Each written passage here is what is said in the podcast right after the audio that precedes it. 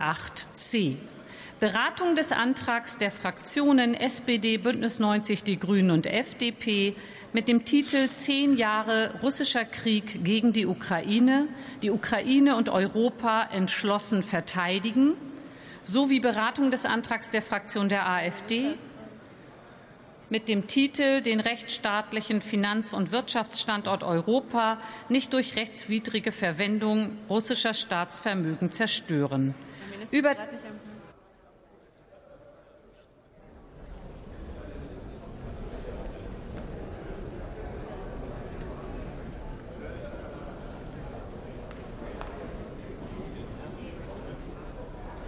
Über den Antrag der Fraktionen SPD, Bündnis 90, Die Grünen und FDP werden wir später namentlich abstimmen. Liebe Kolleginnen und Kollegen, zu diesem Tagesordnungspunkt heiße ich auf der Ehrentribüne den Botschafter der Ukraine, seine Exzellenz Herrn Oleksiy Makiew, herzlich willkommen.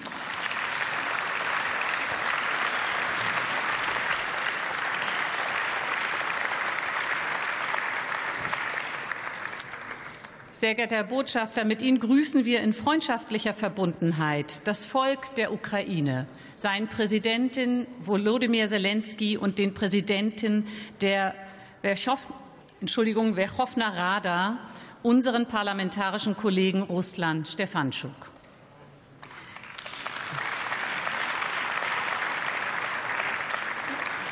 Bitte übermitteln Sie allen unsere Solidarität und unser ungebrochenes Bestreben für eine Perspektive der Ukraine in Frieden, Freiheit und territorialer Unversehrtheit, frei von äußerer Bedrohung. Der Deutsche Bundestag wird am kommenden Samstag, dem zweiten Jahrestag des völkerrechtswidrigen russischen Angriffskrieges gegen die Ukraine, auch die ukrainische Nationalflagge hissen.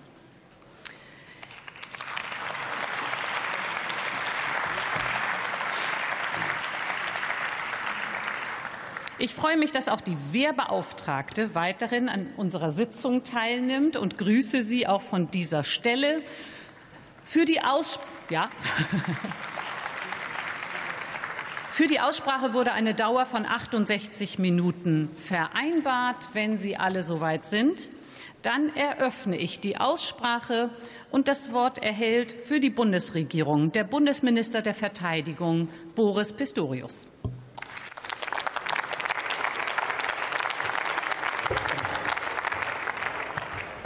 Sehr geehrte Frau Präsidentin, meine sehr geehrten Damen und Herren Abgeordneten, sehr geehrter Herr Botschafter, sehr geehrte Frau Wehrbeauftragte, lieber Eva Högel. Nach der Debatte zum letzten Tagesordnungspunkt, das gebe ich unumwunden zu, ist die Versuchung groß, auf die beiden fünften Kolonnen Moskaus links und rechts des Parlaments einzugehen. Die Versuchung ist groß, einzugehen auf die Forderungen und Äußerungen der Unionsfraktion. Aber gerade an Ihre Adresse sage ich, es wäre gut, wenn wir uns besinnen würden darauf, worum es jetzt geht und nicht in Schuldzuweisungen zu ergehen, was angeblich in zwei Jahren nicht gemacht worden ist, was in 15 Jahren vorher nicht geschehen ist. Und ich würde mir sehr wünschen, dass wir das endlich einmal zur Kenntnis nehmen, dass viele Fehler gemacht worden sind von allen Beteiligten.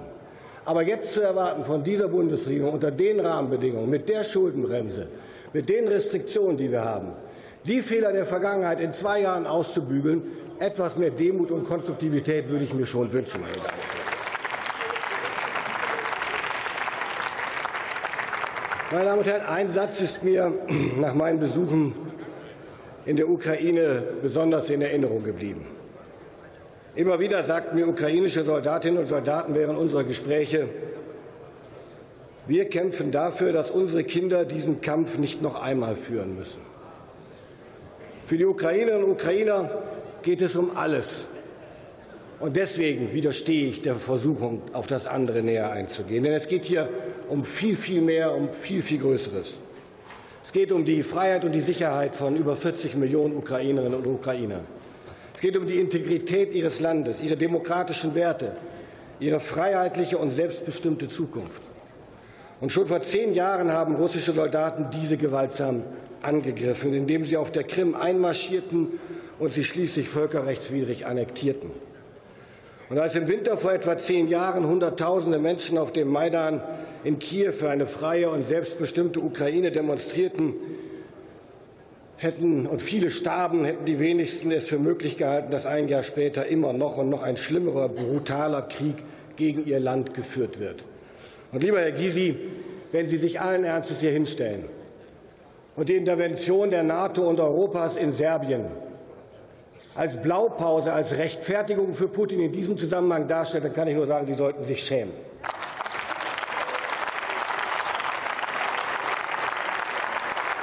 Ein Krieg, meine Damen und Herren, über dessen Beginn alleine ein imperialer Herrscher in Moskau entschieden hat. Ein Krieg, der inzwischen seit über 700 Tagen andauert, der Zehntausende von unschuldigen Menschenleben gekostet hat und der die Schicksale von ganzen Generationen prägen wird. Ein Krieg, ein Krieg eben, den Putin eben mal so von einem Tag auf den anderen beenden könnte, indem er seine Truppen aus den besetzten Gebieten bedingungslos zurückzieht. Und meine Damen und Herren Abgeordneten, Putins Russland ist und wird auf absehbare Zeit die größte Sicherheitsbedrohung für Europa bleiben. Und das macht auch dieser Antrag deutlich. Und ich betone Putins Russland betone ausdrücklich nicht das russische Volk. Moskau, meine Damen und Herren, wird nicht nur weiter mit allen Mitteln versuchen, die Ukraine von der Karte Europas zu tilgen. Putin und das russische Regime werden auch weiter versuchen, unsere freie Gesellschaft mit Cyberangriffen, mit gezielten Desinformationskampagnen, mit Propaganda in den sozialen Medien zu spalten und zu destabilisieren. Unsere Art, Frei und selbstbestimmt und in Demokratie zu leben, ist das eigentliche Feindbild von Putin. Es geht ihm um mehr als die Ukraine. Er hat Angst vor der Bedrohung nicht der NATO oder einer widerstandsfähigen Ukraine, sondern davor, dass die freie demokratische Welt ihm auf die Pelle rückt und sein Regime seine Macht gefährdet, meine Damen und Herren.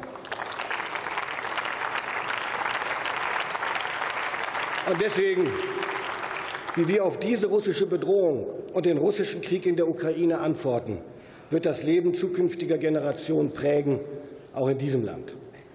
Deswegen, meine Damen und Herren, müssen wir heute und auch in Zukunft alles daran setzen, uns dieser Bedrohung mit aller Kraft entgegenzustellen. Das tun wir, indem wir die tapferen Ukrainerinnen und Ukrainer in ihrem Freiheitskampf, in ihrem Überlebenskampf unterstützen, mit Panzern, mit Waffensystemen und Munition, mit Ausbildung und vielem mehr. Für das laufende Jahr sind Ausgaben alleine in diesem Jahr von sieben Milliarden Euro geplant. Und wir werden nicht nachlassen, meine Damen und Herren. Herr Minister, erlauben Sie eine Zwischenfrage von Jürgen Hart aus der CDU-Fraktion? Gerne.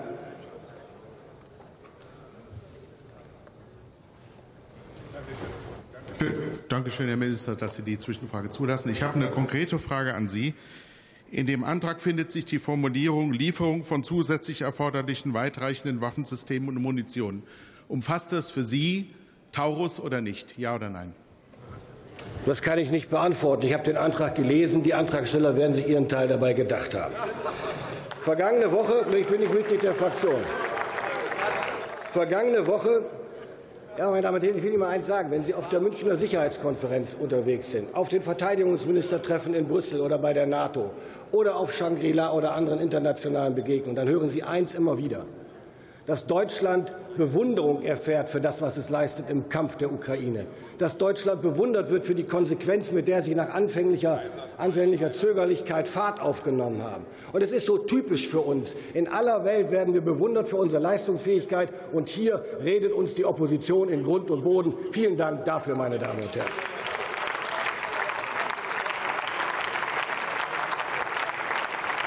Vergangene Woche haben wir mit der Ukraine eine Sicherheitsvereinbarung geschlossen, die noch einmal unterstreicht unsere dauerhafte militärische Unterstützung für die nächsten Jahre. Aber, meine Damen und Herren, die Unterstützung der Ukraine ist das eine.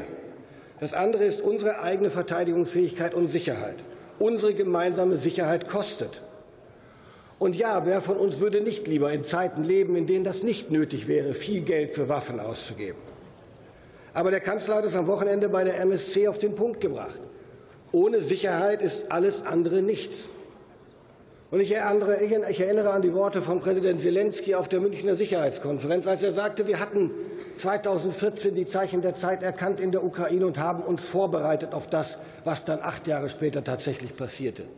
Nur deswegen und dank der Unterstützung aus dem Westen konnten wir bis heute so erfolgreich standhalten. Und er hat gesagt, diese Zeit hat Europa jetzt nicht. Wir reden über eine Zeitspanne von, ich weiß nicht wie vielen Jahren, aber das spielt keine Rolle, weil wir jetzt alles tun müssen, um Abschreckung und Verteidigungsfähigkeit, Kriegstüchtigkeit, ja, meine Damen und Herren, zu gewährleisten. Denn genau darum geht es, in einem Krieg, der gegen uns geführt werden könnte, bestehen zu können. Das ist die Herausforderung. Und es nützt uns nichts, wenn wir das sugarcoaten, wie man so schön sagt. Und deswegen ist jetzt die Zeit dafür zu sorgen, dass unsere zukünftigen Generationen in Freiheit und in Sicherheit leben können, indem wir in unsere Sicherheit und die unserer Partner investieren. Mit unserem Engagement in der NATO und der Europäischen Union, mit unserer dauerhaften Stationierung einer Brigade in Litauen und mit unseren nationalen Verteidigungsausgaben. Und es wird kein Weg daran vorbeiführen, dass wir diese auch langfristig erhöhen müssen. Und gleichzeitig müssen wir mehr darüber sprechen oder wieder darüber sprechen, was es für jede und jeden Einzelnen bedeutet, mehr für unsere eigene Sicherheit zu tun. Und es bedeutet, dass wir mit den Menschen in unserem Land über diese Themen sprechen, ohne Alarmismus, aber mit klaren Worten, mit Ehrlichkeit. Ich bin überzeugt, nur wenn unsere Gesellschaft versteht, was es bedeutet, unsere eigene Sicherheit zu stärken, als Garant für die Art in Freiheit zu leben, die wir wollen, nur dann kann sie auch aktiv dazu beitragen. Meine Damen und Herren, ein Leben in Frieden, Freiheit und Demokratie Dafür kämpft die Ukraine, einen tapferen Kampf. Aber dafür müssen auch wir stehen, als Bundesrepublik Deutschland, als größter NATO-Partner in Europa. Wir tragen gemeinsam die Verantwortung dafür, gemeinsam dafür zu sorgen, dass auch zünftige, zukünftige Generationen ein friedliches und freies Leben hier bei uns führen können. Vielen Dank.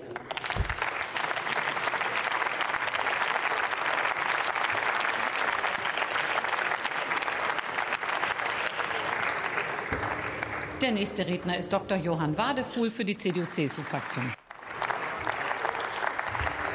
Frau Präsidentin, äh, liebe Kolleginnen und Kollegen, sehr geehrter Herr Botschafter!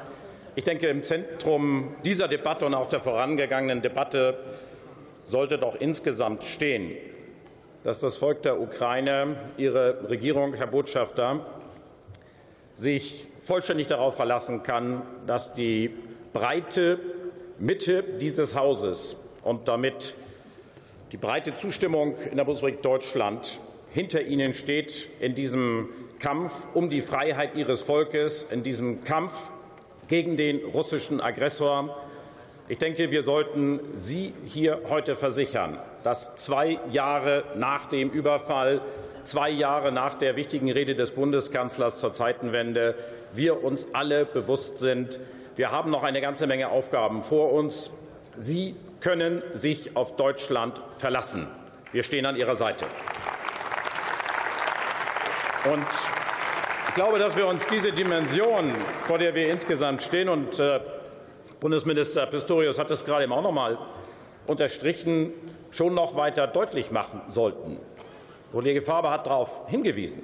Eine Tankfüllung von hier entfernt findet ein schrecklicher Krieg statt, in dem jeden Tag Hunderte, oftmals über 1000 junge Männer fallen im Krieg.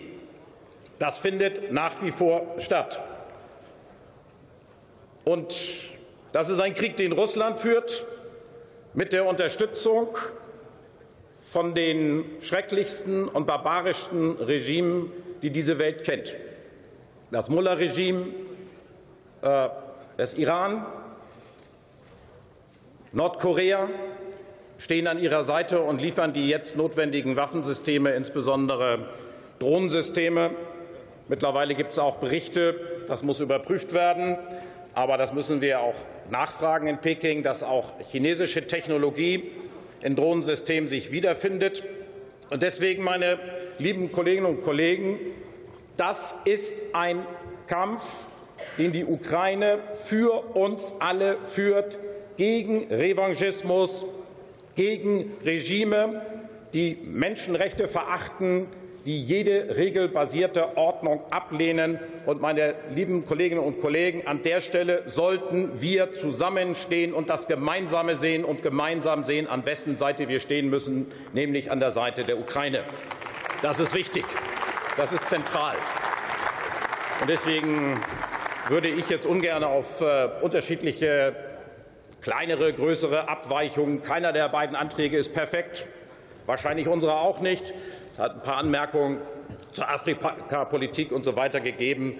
Äh, das, ist, äh, das ist, hat ja nie jemand bestritten, dass wir Konflikte auf dieser Welt nur durch Waffen lösen. Das hat ja, vertritt ja niemand ernsthaft in der politischen Debatte. Und wenn Ihnen das eine hinreichende Rechtfertigung ist, dass Sie unserem Antrag nicht zustimmen wollen, geschenkt. Das ist nicht der Punkt. Der Punkt ist schon, ob wir insgesamt, ob diese Bundesregierung die Zeitenwende verstanden hat, lebt und wirklich mit jeder Energie versucht durchzusetzen.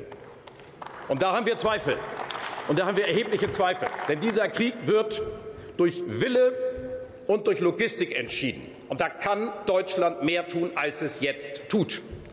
Und das relative Desinteresse der Bundesregierung wird auch schon dadurch deutlich, dass der einzige Minister, der die gesamte letzte und diese Debatte daran teilgenommen hat, Herr Bundesminister Pistorius ist, wofür ich ihm ausdrücklich danke. Aber, meine sehr verehrten Damen und Herren, was muss hier eigentlich im Deutschen Bundestag in der Kernzeit auf die Tagesordnung, dass Bundeskanzler Scholz hinreichend Zeit und Gelegenheit findet, an den Debatten des Deutschen Bundestages teilzunehmen. Was muss eigentlich geschehen, damit er versteht, dass er hier und er könnte uns und also wenn Sie jetzt die Aufforderung, dass der Regierungschef an einer Parlamentsdebatte teilnimmt, als Populismus sein, liebe Frau Kollegin, da muss ich mal sagen, wie weit ist es mit Ihrem Parlamentsverständnis eigentlich gekommen?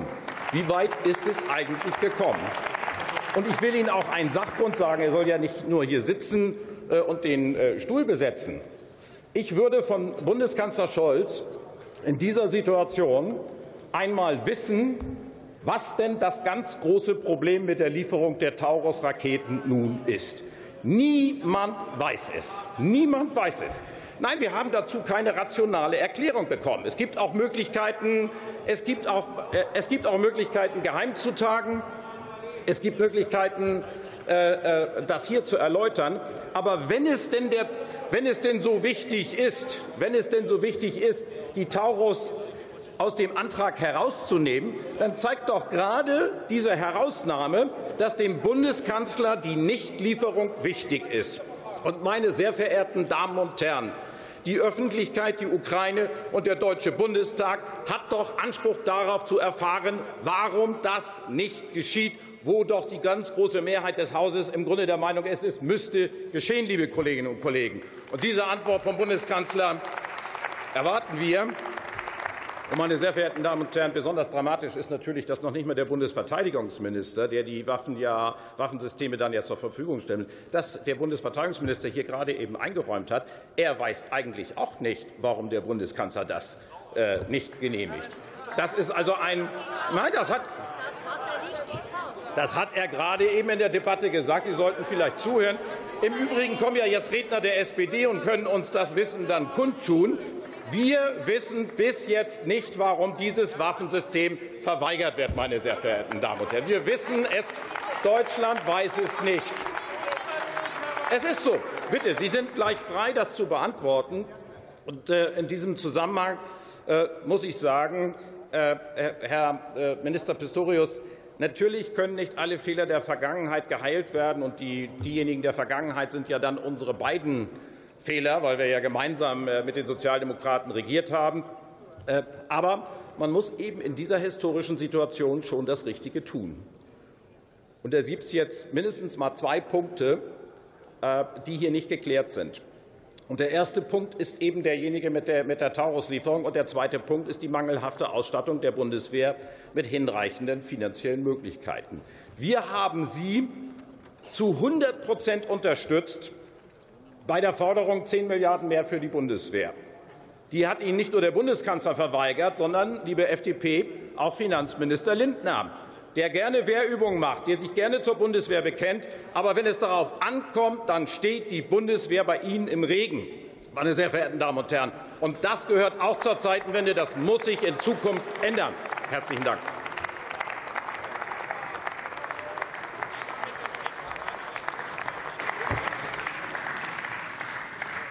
So, liebe Kolleginnen und Kollegen, ähm, die Auseinandersetzung in der Sache darf in aller Schärfe geführt werden, aber nur weil ich es jetzt mal zufällig mitbekommen habe und das Protokoll es wirklich nicht aufnehmen kann.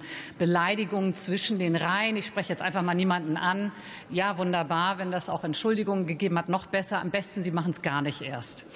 Ähm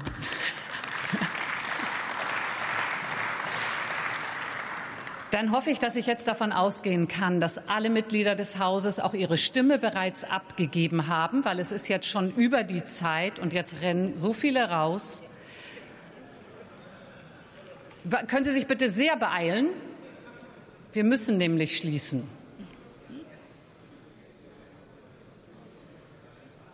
Ich gebe Ihnen jetzt noch eine Minute.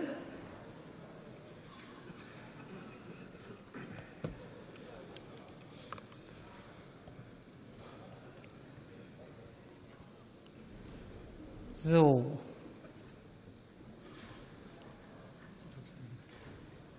Dann kann jemand den Daumen hochhalten, ob auch der letzte. Ja, wunderbar. Dann schließe ich jetzt die Abstimmung und bitte die Schriftführerinnen und Schriftführer mit der Auszählung zu beginnen. Das Ergebnis geben wir Ihnen dann später bekannt. Wir können dann fortfahren in unserer Debatte und das Wort erhält Agnieszka Brugger für Bündnis 90 Die Grünen.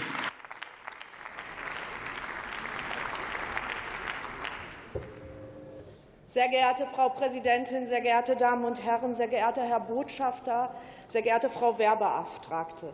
Vor zwei Jahren hat Russland die Ukraine brutal mit einer groß angelegten Invasion überfallen. Seit zehn Jahren führt Wladimir Putin völlig unprovoziert einen völkerrechtswidrigen Krieg gegen die Menschen dort, der auch das Ziel hat, die europäische Friedensordnung zu zerstören. Die Menschen in der Ukraine leiden unter Terror, Angst, Tod, furchtbarsten Kriegsverbrechen. Kinder werden entführt, zivile Ziele skrupellos beschossen, russische Truppen morden, foltern und vergewaltigen. Und wenn Putin und sein Regime darauf spekulieren, dass wir uns jemals an diese Verbrechen oder diesen Krieg gewöhnen, dann ist die ganz klare Botschaft dieser Debatte, sie täuschen sich zutiefst.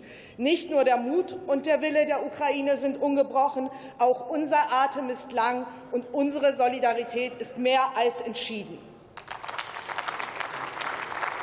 Das Sicherheitsabkommen, das jüngst unterzeichnet wurde, untermauert diese Entschiedenheit zur langfristigen Unterstützung und zur Partnerschaft.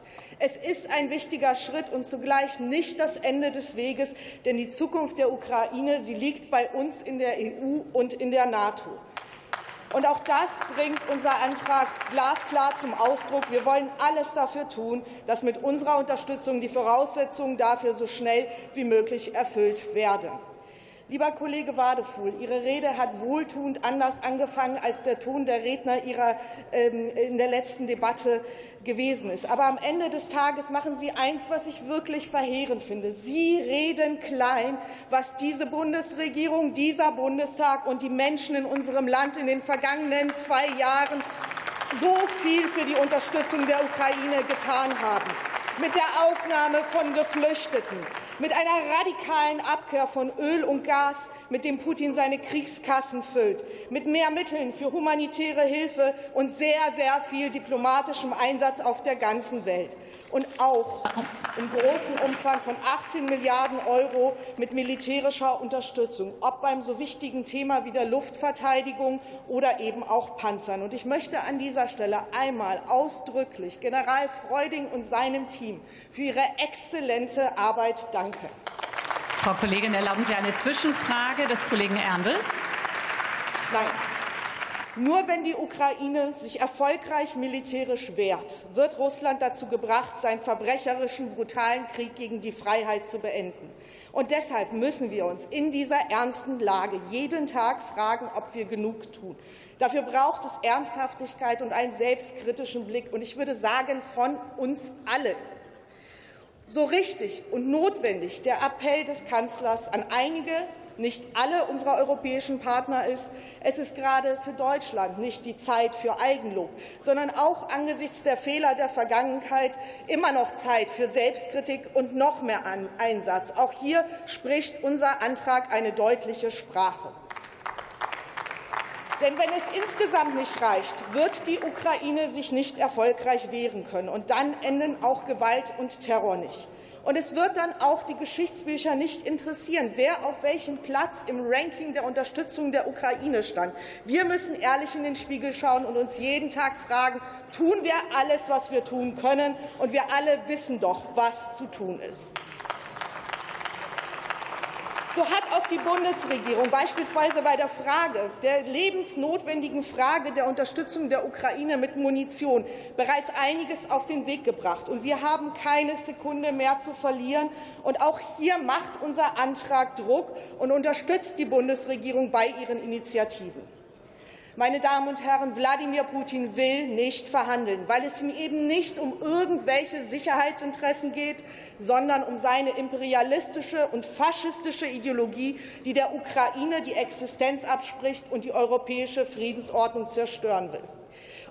Und die Lüge, die auch von den Rechtsextremen hier immer wieder direkt aus den Telegram-Kanälen von Moskau verbreitet wird, dass Verhandlungen angeblich am Westen oder sogar an der Ukraine gescheitert seien, sie ist mittlerweile durch Fakten widerlegt und sie ist erstunken und erlogen. Und wie absurd diese Behauptung ist, sieht man doch auch daran, dass auch die Bemühungen anderer Akteure, Brasilien, China, Südafrika oder des VN-Generalsekretärs Antonio Guterres, gnadenlos gescheitert sind. Putin hat sie nur mit einem beantwortet, nämlich mit der Teilmobilmachung, mit weiterer Eskalation, mit mehr Raketen und noch mehr Kriegsverbrechen. Und deshalb, meine Damen und Herren, unterstützen wir den Widerstand der Ukraine mit dem auch im Antrag bekräftigten Ziel, dass der Kriegsverbrecher Wladimir Putin diesen Krieg verliert und scheitert und mit dem Ziel, dass die Ukraine gewinnt und sich behaupten kann. Anders wird es kein Ende der Gewalt geben, noch jemals Chancen auf echte Verhandlungen.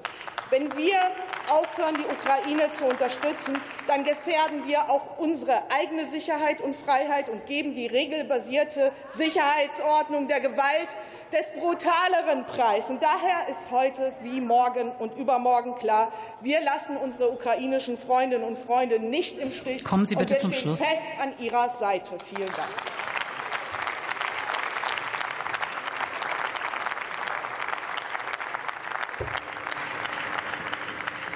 Eine Kurzintervention erteile ich das Wort dem Kollegen Erndl. Vielen Dank, Frau Präsidentin. Äh, Frau Kollegin Brugger, ich nehme an, Sie haben an dem Antragstext äh, mitgewirkt. Der Minister hat uns ja damit somit an Sie verwiesen. Ich frage Sie, umfasst die Formulierung im Antrag Lieferung von zusätzlich erforderlichen weitreichenden Waffensystemen und Munition nach Ihrer Ansicht auch die Lieferung von Taurus, ja oder nein?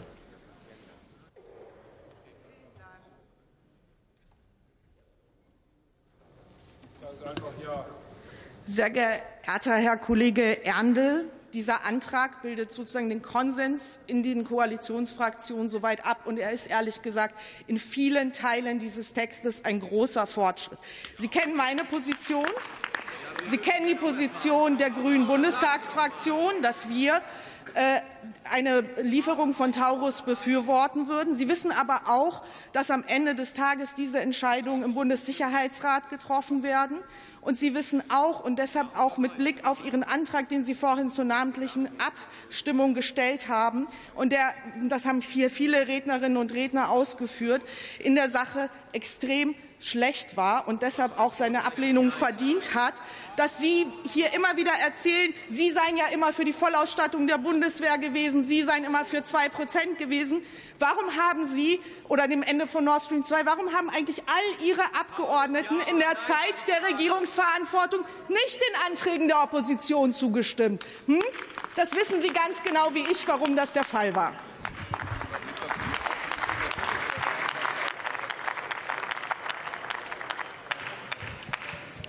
So, ich nutze den Moment, um Ihnen das Protokoll des von den Schriftführerinnen und Schriftführern ermittelten Ergebnisses der namentlichen Abstimmung über den Antrag der Fraktion der CDU-CSU für eine echte Zeitenwende in der deutschen Außen- und Sicherheitspolitik Drucksache 20 10379 zu verlesen. Abgegebene Stimmkarten 667. Mit Ja haben gestimmt 182. Mit Nein haben gestimmt 480 und es gab fünf Enthaltungen. Damit ist der Antrag abgelehnt. Wir fahren fort in unserer Debatte und das Wort erhält Dr. Alexander Gauland für die AfD-Fraktion.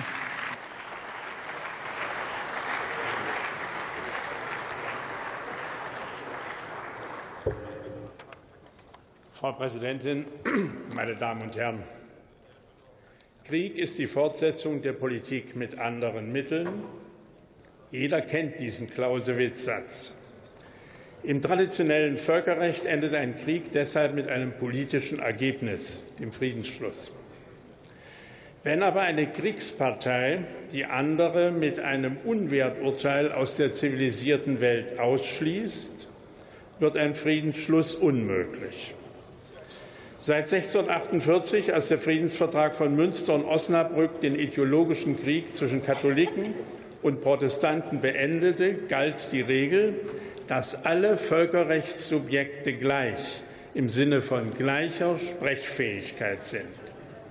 Sogar zu Zeiten des Kalten Krieges gab es Gespräche zwischen beiden Seiten. Die Wendung, man dürfe den Gesprächsfaden nicht abreißen lassen, gehörte bis vor kurzem zum Standardvokabular der deutschen Außenpolitik. Warum, meine Damen und Herren, gilt das im Falle Russlands nicht mehr? Es war ein politischer Fehler, dass russische Vertreter zur Münchner Sicherheitskonferenz ausgeladen wurden. Einer Konferenz, deren Motto Frieden durch Dialog, nicht durch Waffenlieferungen lautet. Realpolitik, meine Damen und Herren, ist die Kunst des Möglichen. Das Mögliche ist ohne schmerzliche Kompromisse oft nicht zu haben. Wertegeleitete Außenpolitik, wie wir sie neuerdings betreiben, dagegen kennt das kleinere Übel nicht. Wenn die wertegeleitete Außenpolitik dazu führt, dass Gespräche und Verhandlungen enden, oder gar nicht erst aufgenommen werden, muss sie durch Realpolitik ersetzt werden. Und wenn die wertegeleitete Außenpolitik dazu führt, dass der Krieg auch dann fortgesetzt wird, wenn die Kriegsziele nicht zu erreichen sind, muss sie durch Realpolitik ersetzt werden. Meine Damen und Herren, das ist der zentrale Unterschied zwischen Realpolitik und dem, was wir inzwischen als wertegeleitete Außenpolitik kennengelernt haben. Wertegemeinschaften fühlen sich verpflichtet, gegen Unwerte zu kämpfen. Mit einem Vertreter von Unwerten führen Wertegemeinschaften keine Verhandlung. Der Kriegsgegner wird zum absoluten Feind. Seine Interessen werden kriminell. Der Feind muss vernichtet werden. Das führt mit einer gewissen Folgerichtigkeit leider dazu, dass der Krieg eskaliert. Meine Damen und Herren, Putin führt einen Krieg, den man für ungerecht und falsch halten kann oder auch muss. Um ihn zu beenden, taugt es aber nicht, seine Kriterien zu übernehmen, sondern im Gegenteil, sich wieder an Münster und Osnabrück zu erinnern und die westliche Sprachlosigkeit zu überwinden. Doch, meine Damen und Herren, dazu bedurfte es eines Metternich auf dem Wiener Kongress oder eines Kissinger in Peking statt eines Kriegsdarstellers. Schade, dass in München niemand diese Rolle übernehmen wollte. Deshalb werden wir auch keinen Frieden kriegen, wenn wir so weitermachen. Ich bedanke mich.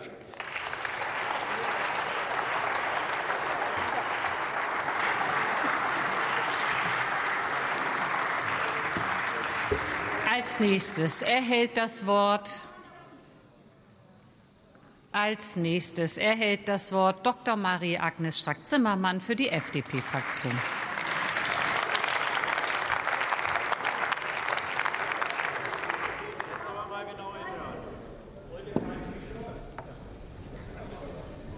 Sehr geehrte Frau Präsidentin, sehr geehrte Damen und Herren! Das Böse obsiegt, wenn gute Menschen nichts tun. Deswegen darf man nicht untätig bleiben. Das ist ein Zitat, Worte von Alexei Nawalny am Ende einer Dokumentation, die über ihn gedreht wurde, vor zwei Jahren auf einem US-Sender. Und vor wenigen Tagen ist dieser Mute, mutige russische Regimekritiker in einem Straflager im Norden Sibiriens ums Leben gekommen. Die Nachricht von seiner Ermordung erreichte die Welt, als sie zu Gast war bei der Münchner Sicherheitskonferenz. Und das ist, meine Damen und Herren, kein Zufall gewesen, sondern die obszöne Methode des russischen Diktators Wladimir Putins, der freien Welt den Mittelfinger zu zeigen. In dem Augenblick, wo sie über Sicherheit gesprochen hat. Meine Damen und Herren, Putin ist ein Verbrecher ein brutaler Mensch, der sich nicht von der Stärke des Gegenüber provozieren lässt, sondern sich herausgefordert fühlt von der Schwäche des Gegenübers. Und diese Mentalität, diese Denke zu ignorieren oder gar zu leugnen, ist verstörend naiv und gefährlich fahrlässig. Und heute liegt Ihnen der Antrag der Regierungsparteien vor. Es war der Wunsch meiner Fraktion, zum zweiten Jahrestag einen solchen Antrag zu formulieren. Und ich danke allen Beteiligten, die daran konstruktiv mitgewirkt haben. Wir bekennen uns in diesem Antrag zur uneingeschränkten territorialen Integrität der Ukraine in den Grenzen von 1991. Und dazu gehört, dass wir die Annexion der Krim nicht akzeptieren werden. Und wir akzeptieren auch nicht, dass wir zurückfallen in ein imperialistisches Zeitalter, wo ein Land ein anderes überfällt, dessen Land annektiert unter dem Deckmantel eines kruden Geschichtsverständnisses. Und deswegen sind wir nicht nur der Meinung, dass die Ukraine diesen Krieg gewinnen muss, wir sind der Auffassung, dass nach dem Krieg neben dem Wiederaufbau der Ukraine sie nicht nur Mitglied der Europäischen Union werden soll, sondern auch perspektivisch Mitglied der NATO. Meine Damen und Herren, die Ukraine braucht unsere Unterstützung und sie bekommt sie. Wir unterstützen humanitär und wirtschaftlich. Wir unterstützen sie mit militärischem Gerät und ja auch mit Waffen. Und unsere Bundeswehr hat alleine bis heute 10.000 ukrainische Soldaten ausgebildet. Wir brauchen uns im internationalen Vergleich nicht zu verstecken. Im Gegenteil. Und umso tragischer ist es, dass wir seit Monaten darüber streiten, ob wir der Bitte der Ukraine nachkommen, den Marschflugkörper Taurus in Ergänzung zu allen anderen gelieferten Waffensystemen zu liefern. Ich muss das hier nicht wiederholen und doch für einige, die es noch nicht verstanden haben. Der Taurus ist ein System, was der Ukraine ermöglicht, auch hinter der Front zu wirken und den Nachschub Russlands zu unterbinden. Die Tragödie dieser unendlichen Diskussion und Geschichte ist, wie seinerzeit schon bei der Diskussion um die Panzer, dass Russland nicht nur einfach zuschaut, das monatelange Gezerre haben seinerzeit die Russen genutzt, um über 100 Kilometer Gräben auszuheben und diese mit Minen zu füllen. Mit ein Grund, warum die Gegenoffensive der Ukrainer nicht so erfolgreich war, wie sich alle erhofft haben. Es geht hier nämlich um Zeit. Und die Ukraine hat keine Zeit mehr. Und meine Damen und Herren, ich bedauere sehr, dass manche Kolleginnen und Kollegen nicht davon haben überzeugen können, den Taurus dezidiert in diesem Antrag aufzuführen also das Kind einfach mal beim Namen zu nennen. Für einige ist unsere Ausführung, und der Antrag ist wirklich gut, auch hinter den Linien zu wirken, unmissverständlich eine Umschreibung des Taurus. Für andere, wie der Regierungssprecher gestern betont hat, ich zitiere, zwangslogisch, dass dieses im Antrag aufgeführte sogenannte Waffensystem eben nicht der Taurus sei. Abgesehen mal davon, dass das Wort zwangslogisch eine interessante Kreation, der Duden kennt das Wort übrigens nicht, sollten wir solche sprachlichen Nebenkriegsschauplätze bitte einstellen. Es geht nämlich nicht um uns als Parlamentarierinnen und Parlamentarier. Es geht auch nicht darum, wer hier den größten Bizeps hat. Und es geht auch nicht darum, wer hier stur oder beleidigt ist. Es geht auch nicht darum, ob sich hier irgendjemand genervt fühlt. Meine Damen und Herren, es geht ausschließlich um die Ukraine die seit zwei Jahren ums Überleben kämpft. Es geht schlichtweg um Deutschland, eingebettet in unser Europa und darum, wie wir die Zukunft gestalten wollen. Und es treibt mich um, dass dieses Wort Taurus zur Auseinandersetzung als solches führt, weil es am eigentlichen Thema vorbeigeht. Der Angriff Russlands auf die Ukraine gilt auch uns. Und es wird Zeit, dass wir diese Gefahr mehr als ernst nehmen. Und ob wir wirklich bereit sind, Verantwortung zu übernehmen für die Menschen in diesem Land und ganz persönlich auch für unsere Kinder und Enkelkinder. Und ich möchte mir nicht eines Tages vorwerfen lassen, im richtigen Augenblick nicht das Richtige getan zu haben. Wir wollen, wir wollen, wie wollen wir in Zukunft eine transatlantische Freundschaft, diese Partnerschaft zwischen den USA und uns, wie wollen wir diese Zukunft gestalten? Dazu brauchen wir übrigens auch eine stabile Wirtschaft, denn unsere Sicherheit hängt auch da. Meine Damen und Herren, nur darum geht es. Und das ist sehr, sehr viel. Ja, ich habe mich gerade entschlossen, dem CDU-Antrag zuzustimmen, ausschließlich, weil das System des Taurus unmissverständlich genannt worden ist. Und ich bin der Meinung, dass wir bei solchen Abstimmungen in Zukunft, wo es in der Tat um so etwas Eklatantes geht, uns befreien sollten von Fraktionszwang. Ich schließe mit den Worten von Wladimir Zelensky, der das bei der Münchner Sicherheitskonferenz gesagt hat. Bitte fragt nicht die Ukraine, wann der Krieg endet. Fragt euch, warum Putin den Krieg immer noch führen kann. Ich danke Ihnen.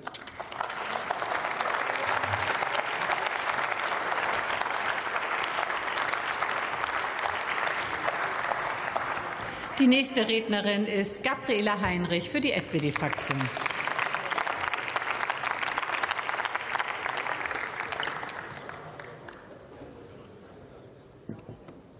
Sehr geehrte Frau Präsidentin, meine Damen und Herren!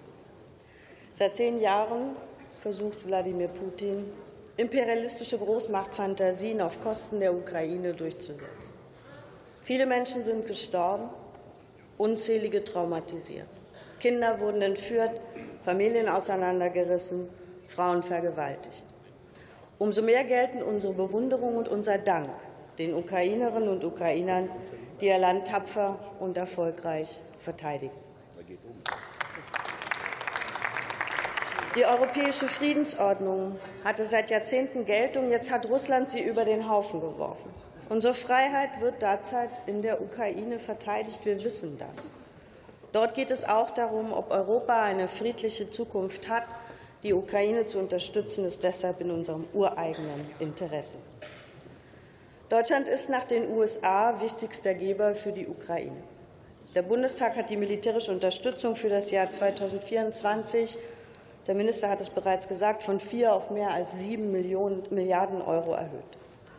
Es gibt keinen Grund, dieses immense Engagement, das wir mit unserem heutigen Antrag bekräftigen, kleinzureden. Und dabei ist auch klar, Deutschland kann nicht alleine unterstützen. Deswegen ist es richtig, dass Bundeskanzler Olaf Scholz weltweit um Partner wirbt, um gemeinsam eine friedliche Weltordnung zu verteidigen. Der Kanzler vermittelt den Bürgerinnen und Bürgern in Deutschland Sicherheit die Sicherheit, dass Deutschland nicht zur Kriegspartei wird. Die verkürzte Debatte wieder einmal über einzelne Waffensysteme verstellt den Blick auf das Wesentliche. Niemand kann doch mit Sicherheit behaupten, dass ein einzelnes System der Gamechanger ist. Wir stehen für eine umfassende Hilfe, und das wird in diesem Antrag, den wir übrigens alle wollten, in der Koalition deutlich. Liebe Frau Kollegin, erlauben Sie eine Zwischenfrage aus der Unionsfraktion? Bitte schön.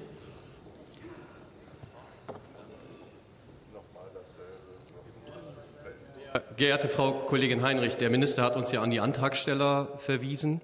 Und die Kollegin Stark-Zimmermann hat ausgeführt, dass die Passage in ihrem Antrag, ich zitiere, Lieferung von zusätzlich erforderlichen weitreichenden Waffensystemen und Munition unterschiedlich ausgelegt werden kann. Deswegen ist meine Frage an Sie, umfasst diese Formulierung Ihrer Ansicht nach auch die Lieferung von Taurus-Systemen, ja oder nein?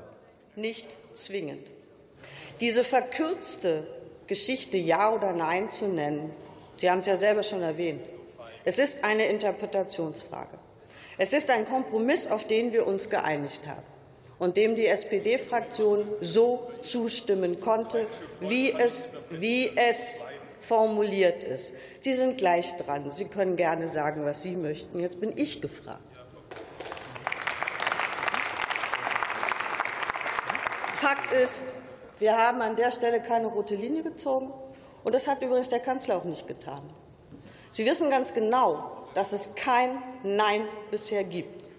Im Moment ist es so, dass es weiterhin geprüft wird. Und wir halten das für richtig, weil wir eben wissen, wie der Ernst der Lage da ist. Was eine Kollegin von der FDP sagt, mag für Sie richtig sein. Für mich ist es das nicht.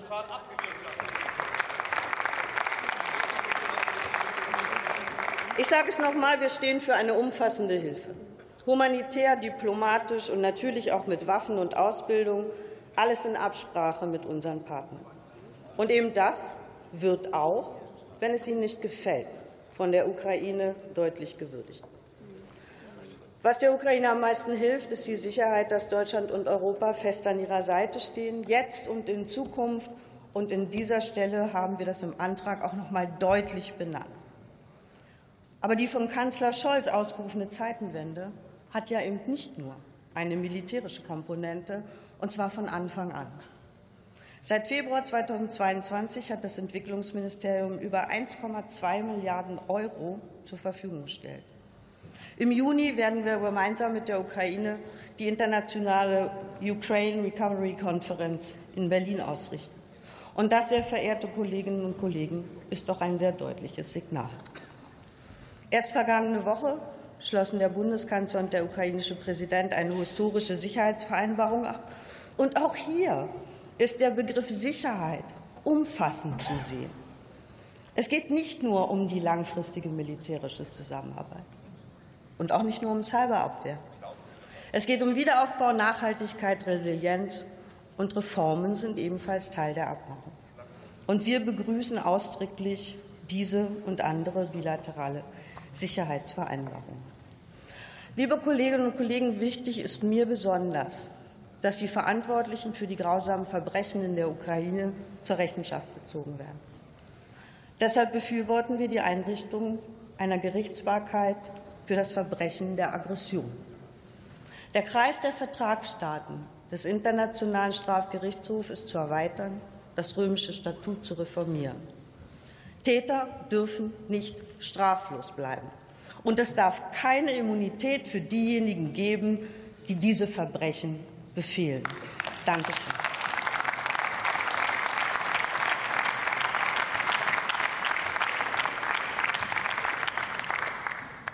Und für die Unionsfraktion hat das Wort Florian Hahn.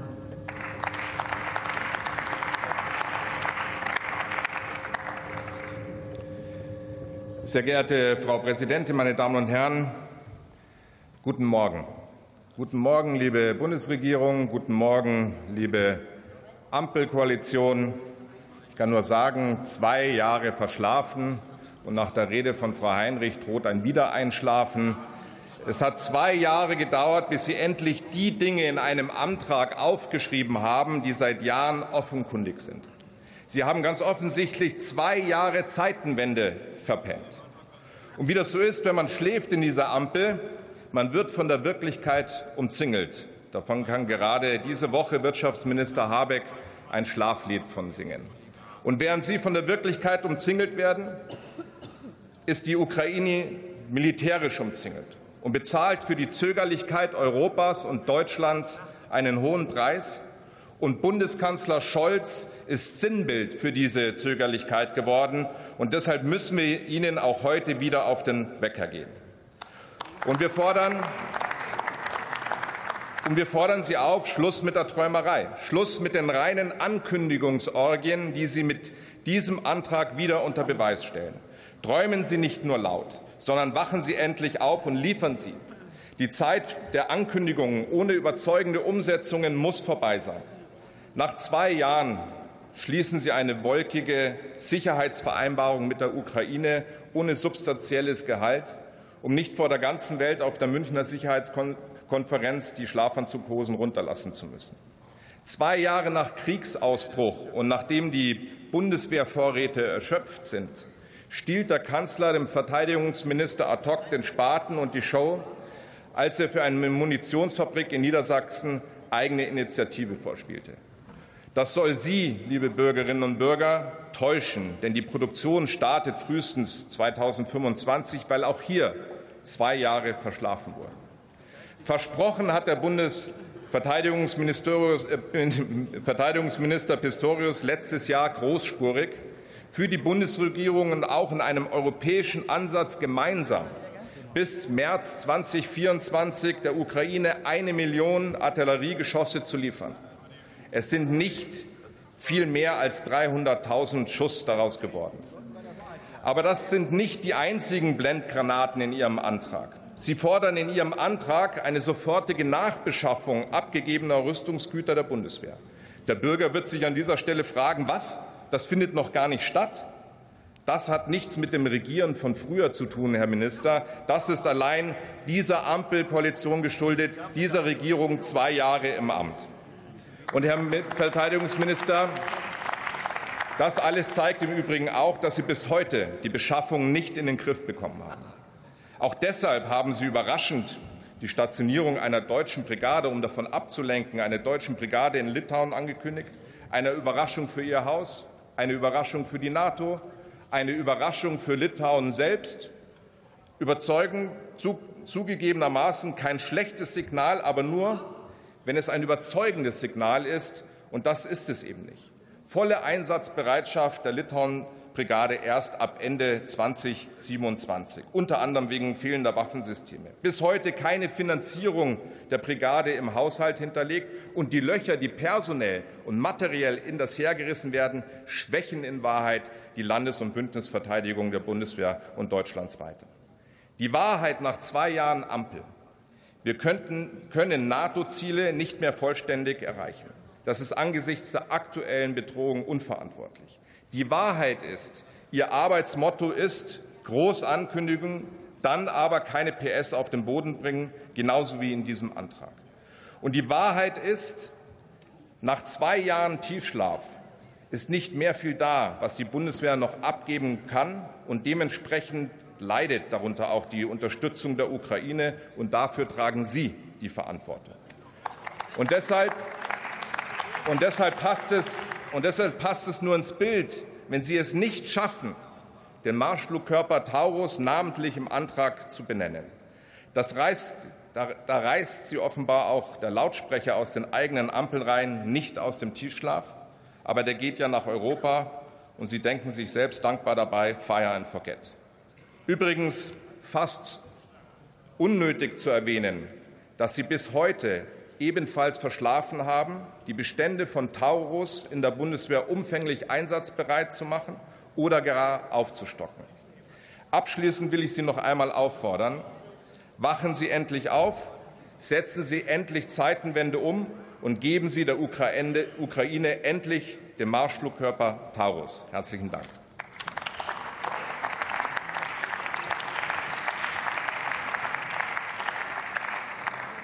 Für Bündnis 90 Die Grünen hat das Wort Robin Wagner.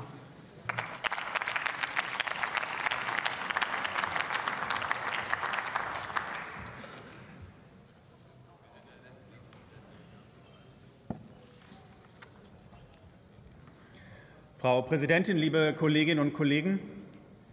Während das russische Regime im eigenen Land Oppositionelle ermordet, Während hier bei uns Putins Handlanger und der ganze alte, modrige KGB-Apparat versucht, Demokratien zu destabilisieren, währenddessen kämpfen die Ukrainerinnen und Ukrainer mit ihrem Leben an vorderster Front für ihre Freiheit und für unsere Freiheit.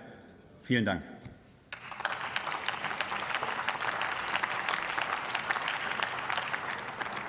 Und wie schon mit den beiden vorherigen sehr starken Beschlüssen des Deutschen Bundestags werden wir auch mit diesem Beschluss substanzielle Schritte weitergehen zur Unterstützung dieser Menschen. Wir fordern, die eingefrorenen russischen Vermögenswerte endlich nutzbar zu machen. We make Russia pay. Wir wollen, dass die Verbrecher vor Gericht gestellt werden. Wir sagen klar und deutlich, wir wollen die Ukraine an unserer Seite in der Europäischen Union und in der NATO haben und für die Menschen in der Ukraine die die ganze Zeit mit diesem Krieg leben müssen, fordern wir die Unterstützung mit psychosozialer Hilfe.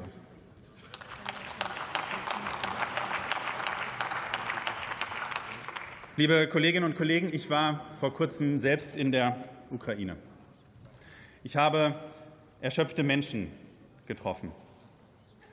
Ich habe den Schrecken der Luftalarme erlebt. Ich habe gesehen, wie es aussieht, wenn eine Splitterbombe über einem Theater explodiert. Ich habe die Trümmer eines Jugendzentrums gesehen, in das eine russische Rakete eingeschlagen ist. Und ich habe den Widerstandsgeist der Ukrainer gespürt. Sie wollen sich ganz klar verteidigen, denn sie wollen nicht in einer putinschen Diktatur leben und sie wollen mit allen Kräften verhindern, dass der Schrecken von Butscha in der ganzen Ukraine droht. Lieber Kollege Wagener, erlauben Sie eine Zwischenfrage des Kollegen Bayer? Ja, klar.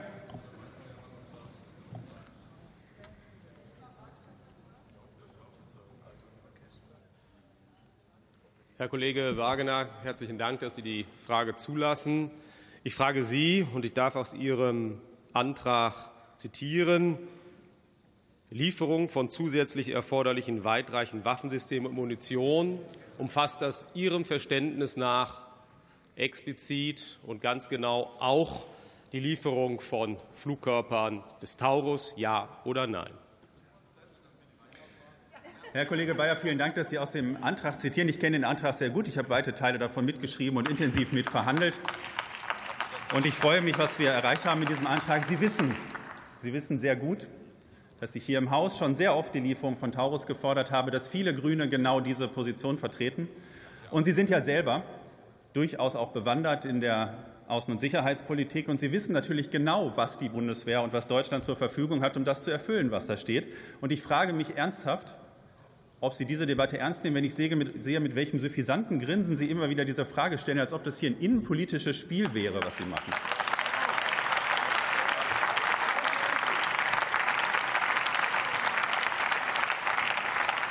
Und ich finde, man muss, noch, man muss dabei noch auf etwas ganz anderes hinweisen. Und das fällt mir auch immer wieder auf, wenn Sie immer wieder diese eine Frage hier stellen. Sie sind gut da drin, ein Waffensystem zu fordern oder mehrere Waffen zu fordern für die sozialen Medien und für das, was Sie in Ihrem Antrag aufschreiben. Sie tun so, als ob Sie damit die Verteidigungsfähigkeit der Ukraine stärken wollen. In Wahrheit gilt Ihre Hauptkonzentration Ihrer Fraktion eigentlich dem Verteidigungskampf für die Schuldenbremse. Nichts von dem, was Sie fordern, ist irgendwie vernünftig finanziell hinterlegt.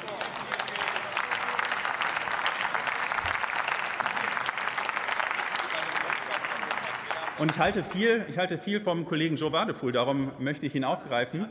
Wer die Lippen spitzt, muss auch pfeifen. Aber das, was Sie hier machen, liebe Kolleginnen und Kollegen von der Union, das sind dicke Backen und vielleicht ein bisschen heiße Luft rauslassen.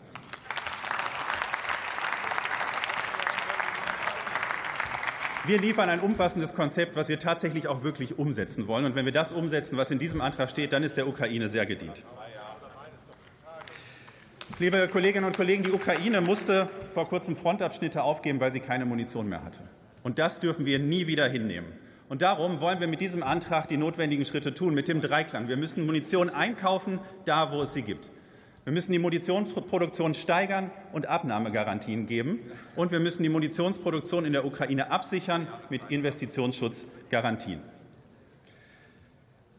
Liebe Kolleginnen und Kollegen, ich habe es eben schon ausgeführt. Meine Position ist seit langem klar. Ich möchte gerne, dass die Ukraine Taurus bekommt. Ich glaube auch, dass mit den angekündigten F-16 ein gutes Trägersystem dafür zur Verfügung stünde. Aber über die Lieferung einzelner Waffensysteme entscheidet nicht der Deutsche Bundestag, sondern entscheidet die Bundesregierung. Was wir tun hier, die Bundesregierung auffordern und unsere strategischen Vorstellungen mitzuteilen, in welche Richtung es gehen soll. Und das tut dieser Antrag sehr deutlich. Er sagt, zusätzlich zum bisher gelieferten wollen wir die erforderlichen weitreichenden Waffen für präzise Angriffe weit hinter den russischen Stellungen, die sie auf dem besetzten Gebiet haben, um Munitionslager und auch die ganze Mordlogistik anzugreifen. Vielen Dank.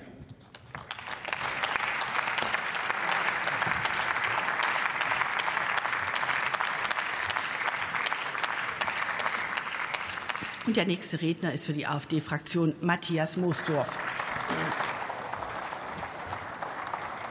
Frau Präsidentin, meine Damen und Herren! Glaubt man den Medien und den Herolden hier im Haus, verliert Russland seit zwei Jahren jeden Tag den Krieg und ist doch so gefährlich, dass es morgen Polen überrollt und bis zum Atlantik vorstößt.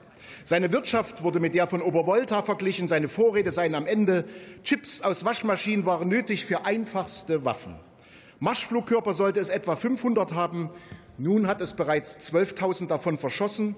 In München wurde gesagt, nur ein Drittel des Materials landet derzeit an der Front. Der Rest kommt in Lager und bedroht nun angeblich uns. Wenn Sie wissen wollen, wie irre und desaströs Ihre Realitätsverweigerung war und ist, dann schauen Sie in den Bericht der Afghanistan-Enquete-Kommission. Sie findet ihre Fortsetzung heute in der Bewertung dieses Krieges. Sogar der Slogan ist der gleiche, nur dass unsere Freiheit nicht mehr am Hinterkusch, sondern jetzt angeblich im Donbass verteidigt wird. Die Befragung im Vorfeld der Münchner Sicherheitskonferenz ergab eindeutig, die Bedrohung durch Russland rangiert bei den Bürgern auf Platz sieben, in Italien sogar auf Platz zwölf, weit nach Migration, Kriminalität und dem Islam.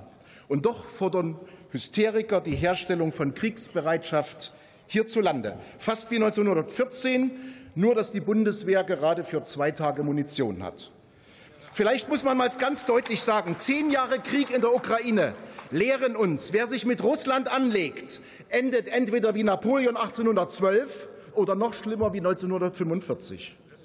Daran möchte ich besonders im Hinblick auf Ihr Ansinnen der Lieferung von Taurus-Raketen erinnern, nämlich den Artikel 2 des 2 plus 4 Vertrages. Danach wird Deutschland sich dazu verpflichten, dass von seinem Territorium nur noch Frieden aufgeht. Und das wird gerade in der Duma diskutiert. Ein schlimmes Schicksal ist eben den beschieden, die sich zum Vollstrecker einer Globalpolitik machen, deren Anführer Zeiten, Länder und Namen verwechselt. Meine Damen und Herren, erinnern Sie sich noch, was die AfD am Anfang und heute genauso fordert. Ich zitiere eine diplomatische Initiative zur Beendigung des Krieges in der Ukraine. In den vergangenen zwei Jahren haben jedwede politische und diplomatische Bemühungen praktisch gefehlt. Niemand in der Ukraine will diesen Krieg bis zum letzten Soldaten. Uns geht es darum, unsere Staatlichkeit zu bewahren. Wissen Sie, wer das jetzt sagt? Das sagt der frühere Botschafter Melnik. Er übernimmt unsere Forderung nach einem Frieden. Auch im Kalten Krieg, sagt er weiter, gab es Treffen, wo man hinter verschlossenen Türen Tacheles gesprochen hat. Scholz sollte Putin treffen und reden. Meine Damen und Herren, Recht hat er. Frieden können Sie nur mit Ihren Feinden schließen, nicht mit Ihren Freunden. In München war aber Russland nicht eingeladen. Mir scheint, die Leugnung des Rationalen, ihre Weigerung, den eigenen Verstand zu gebrauchen, ist besonders im Jahr 300 des Geburtstages von Immanuel Kant, dem großen Vater Europas, tragisch. Was weit schlimmer wiegt, sie steht einem Ende des Krieges und damit dem Frieden in unserem Kontinent entgegen. Und das ist fast ein Verbrechen. Vielen Dank.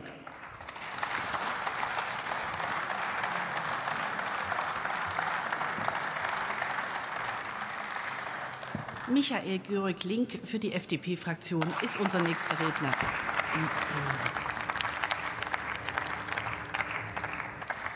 Frau Präsidentin, Frau WP-Beauftragte, Herr Botschafter, liebe Kollegen aus dem ukrainischen Parlament, ich äh, komme zurück zum Ernst der Lage, denn die Lage ist extrem ernst.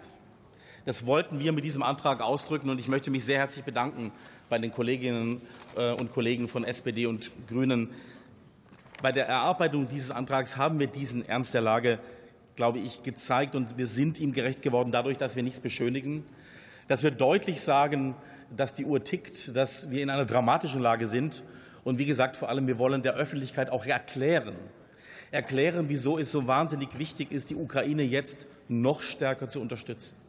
Dieses Erklären in der Öffentlichkeit, glaube ich, man hat es auch in München bei der Sicherheitskonferenz gesehen. Das ist, glaube ich, der entscheidende Schauplatz, wo wir auch über Erfolg äh, dieser gesamten Anstrengung der Verteidigung unserer Freiheit entscheiden werden. Denn es ist ein Kampf in der Öffentlichkeit, immer wieder glaubhaft zu erklären, wieso diese Unterstützung notwendig ist. Deshalb beschönigen wir nichts in diesem Antrag und wir sprechen Dinge deutlich aus. Wir sagen, Deutschland muss noch mehr machen, damit die Ukraine diesen Verteidigungskampf, diesen Überlebenskampf auch tatsächlich gewinnt. Es ist wichtig, dass wir aussprechen, anerkennen, dass wir viel tun und wir tun sehr viel, aber dass es noch nicht reicht, um tatsächlich so voranzukommen, dass die Ukraine diesen Kampf gewinnt. Und damit sie gewinnt, sagen wir in diesem Antrag sehr deutlich, dass es die Lieferung zusätzlicher weitreichender Waffensysteme braucht, die auch präzise Schläge gegen russische Nachschublinien weit hinter der Frontlinie führen können. Und wir sagen, das ist noch nicht erwähnt worden, dass auch die ukrainischen Landstreitkräfte mehr gepanzerte Kampfsysteme brauchen von uns, mehr geschützte Transportsysteme, deutlich mehr Munition. Danke der Kollegin Brugger, sie hat ja schon auf das Thema Munition eingegangen, aber genau dazu brauchen wir auch mehr. Was wir tun, ist viel, es reicht noch nicht, wir müssen mehr tun. Und zum Gewinnen dieses Überlebenskampfs, Kolleginnen und Kollegen, gehört dann aber auch, und das sprechen wir deutlich aus in diesem Antrag, dass die Ukraine jedes Recht hat, ihr komplettes Territorium zu befreien, inklusive der Krim.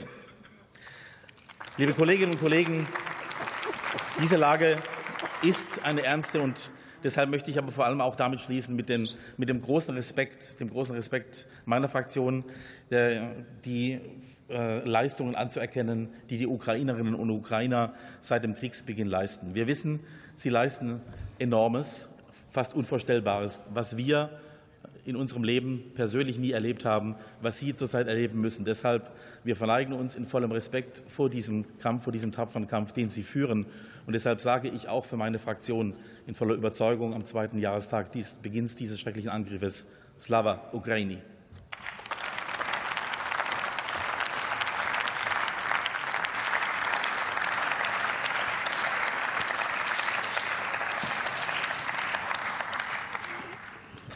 Und für die Gruppe Die Linke hat das Wort Sören Pellmann.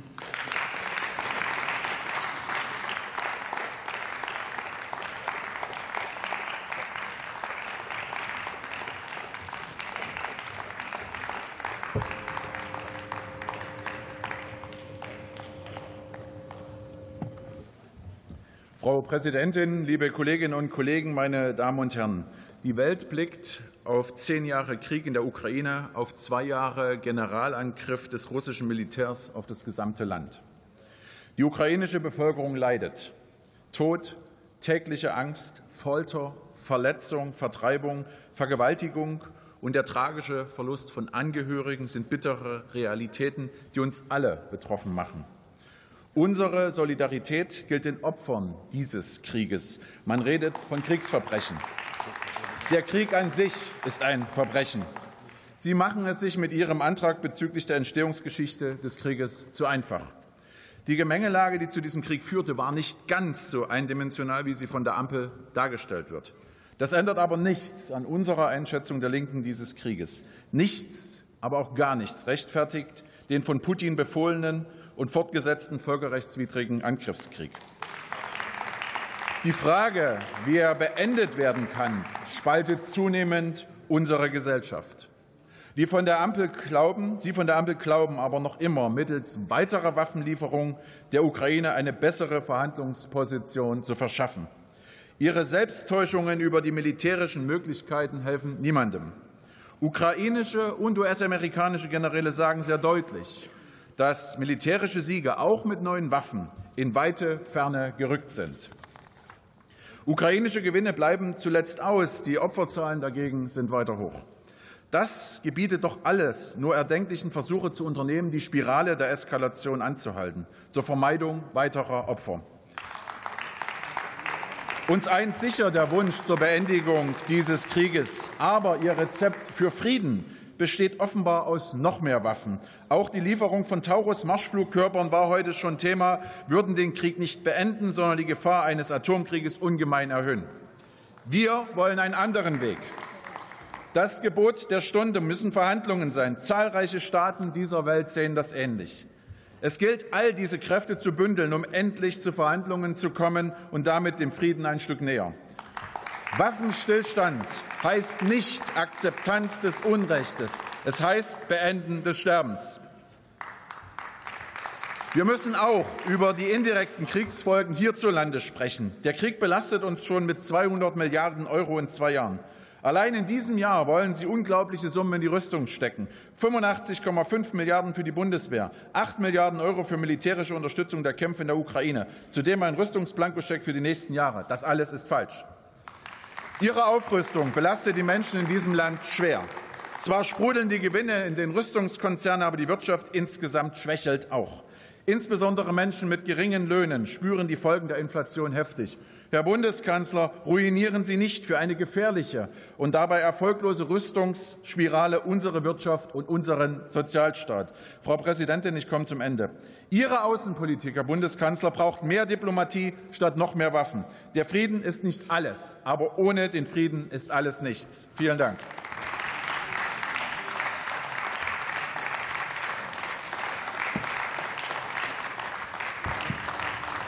Und für die SPD-Fraktion ist die nächste Rednerin der Ria Türk-Nachbauer.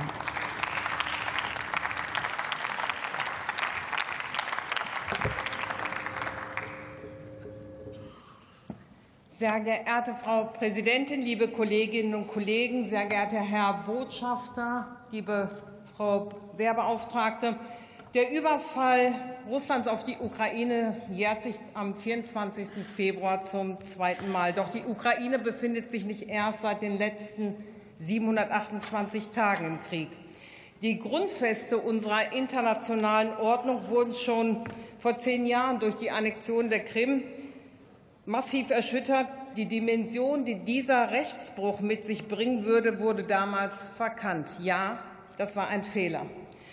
Und heute Putins Missachtung des Völkerrechts 2.0 in der Ukraine bleibt von der internationalen Gemeinschaft nicht unwidersprochen. Deutschland und seine Partner stehen unerschütterlich an der Seite der Ukraine, und das wird so bleiben.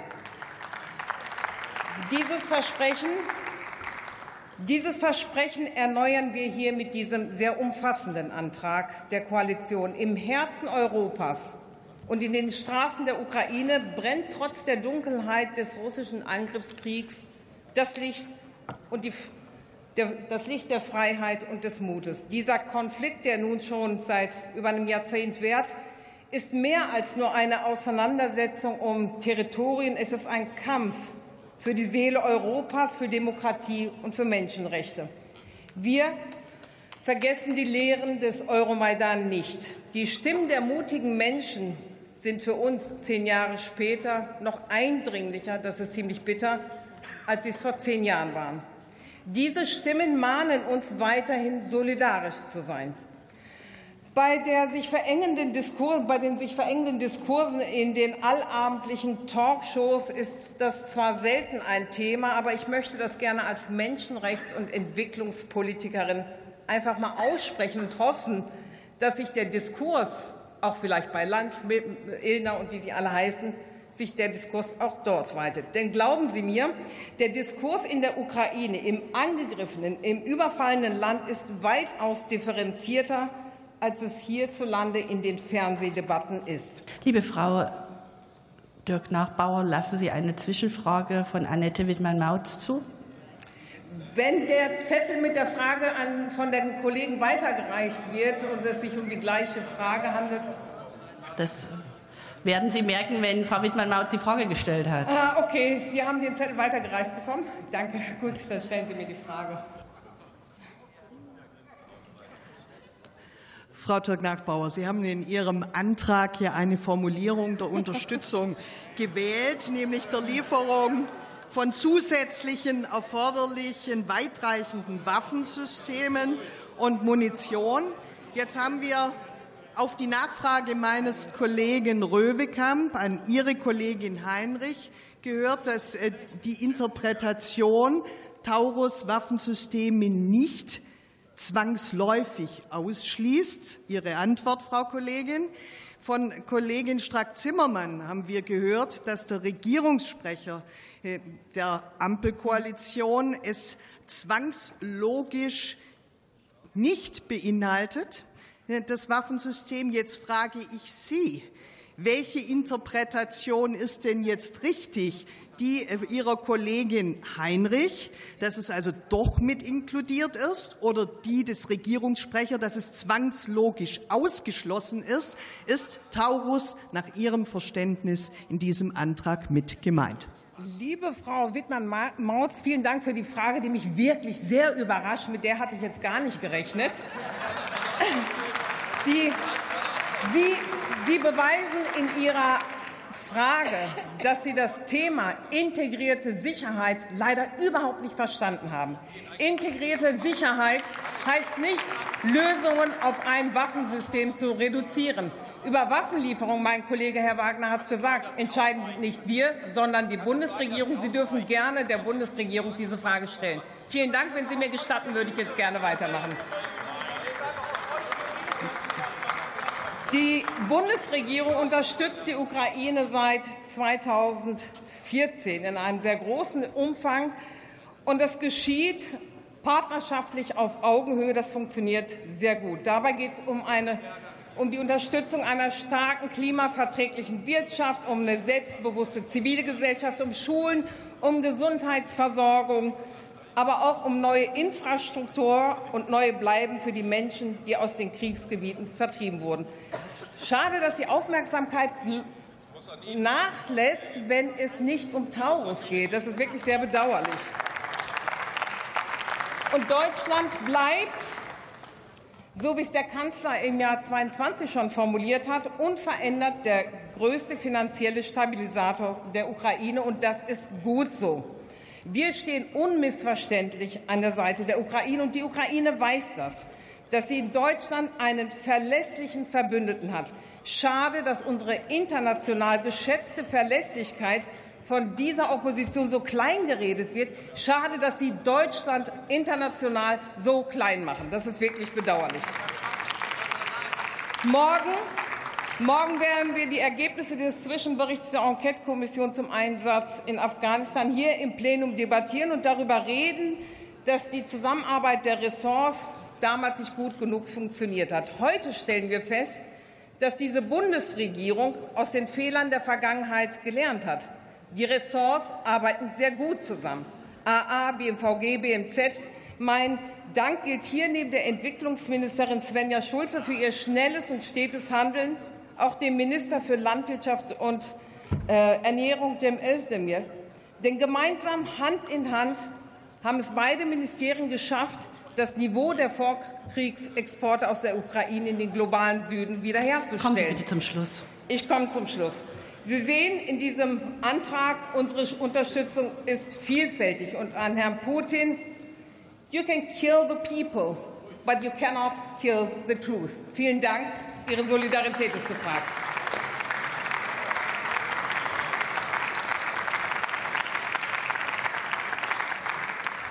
Und für die Gruppe BSW hat das Wort Klaus Ernst.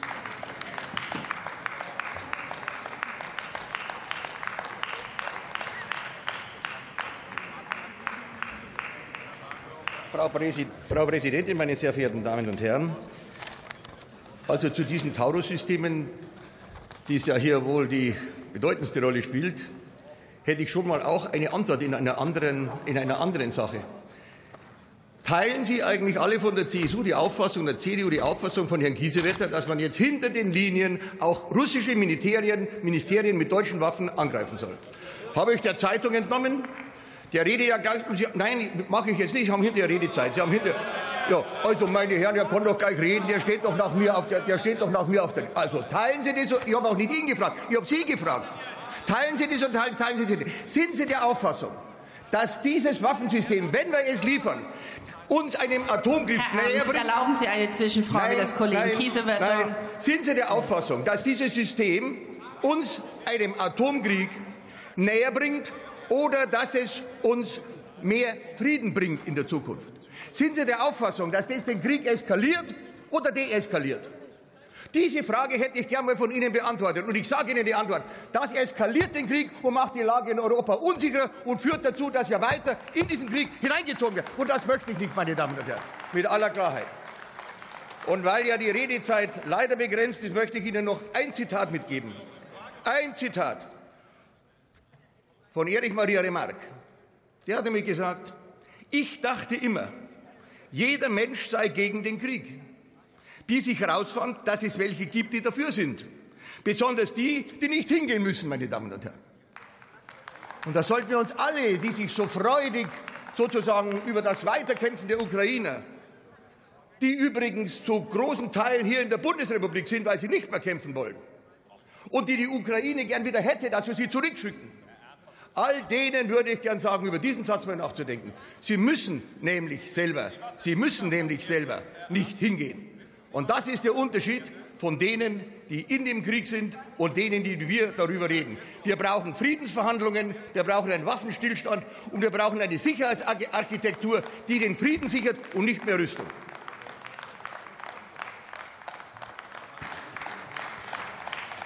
Und der nächste Redner ist für die Unionsfraktion Roderich Kiesewetter.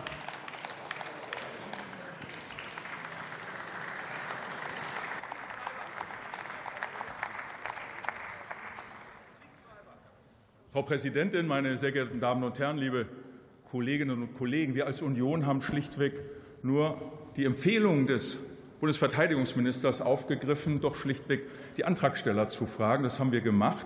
Im Grunde genommen hat uns der Regierungssprecher ja zwischenzeitlich über die Medien die Antwort gegeben. Der Bundeskanzler versteht ausdrücklich darunter nicht die Lieferung von Taurus. Das ist die klare Antwort. Aber die Lage ist viel ernster, als Sie denken, und darauf möchte ich auch eingehen. Denn vor zehn Jahren hat Bundespräsident Gauck vor der Münchner Sicherheitskonferenz sehr klar gesagt, Deutschland müsse sich früher, entschiedener und substanzieller einbringen. Darüber hinaus hat er ausgeführt, Deutschland hat über Jahrzehnte Sicherheit empfangen und darf sich deshalb nicht verweigern, wenn Menschlichkeitsverletzungen in Kriegsverbrechen münden. Wenige Tage später wurde diese Forderung früher entschiedener, substanzieller getestet. Der Einmarsch Russlands auf die Krim und in die Ostukraine, zwei Millionen Vertriebene, 14.000 Tote, der Beginn des Krieges, der dazu geführt hat, dass Putin, weil wir versucht haben zu deeskalieren, immer weiter eskaliert hat. Putin hat bereits auf die Antwort von uns, Minsk I und Minsk II und Nord Stream 2, nicht eingesehen, dass er sich aus der Ukraine zurückzieht, sondern hat gesehen, er muss unsere Schwäche ausnutzen. Und das hat er gnadenlos gemacht. Und deswegen ist dann der Krieg in diese furchtbare Eskalation seit dem 24. Februar gemündet. Liebe Kolleginnen und Kollegen, das Bittere daran ist, dass, liebe Kollegen von der Rada, sehr geehrter Herr Botschafter, die Leidtragenden das russische Volk sind. Und die Leidtragenden, das russische Volk bedeutet eben, Entschuldigung, die Leidtragenden, das ukrainische Volk bedeutet natürlich ein eindeutig, dass die Lieferung von Taurus nur ein Symbol ist. Das Gute an Ihrem Antrag, EU-Mitgliedschaft, NATO-Mitgliedschaft, Grenzen von 91, wird aber nicht unterfüttert mit ausreichenden Lieferungen. Und warum will ich Ihnen begründen? Lieber Kollege Kiesewetter, wir haben jetzt drei Zwischenfragen an Sie. Einmal vom Kollegen Michael Brandt, einmal äh, vom Kollegen aus der FDP-Fraktion und einmal von einem Abgeordneten der AfD-Fraktion. Ich nehme die gerne an. Ja. Dann beginnen wir mit Michael Brandt.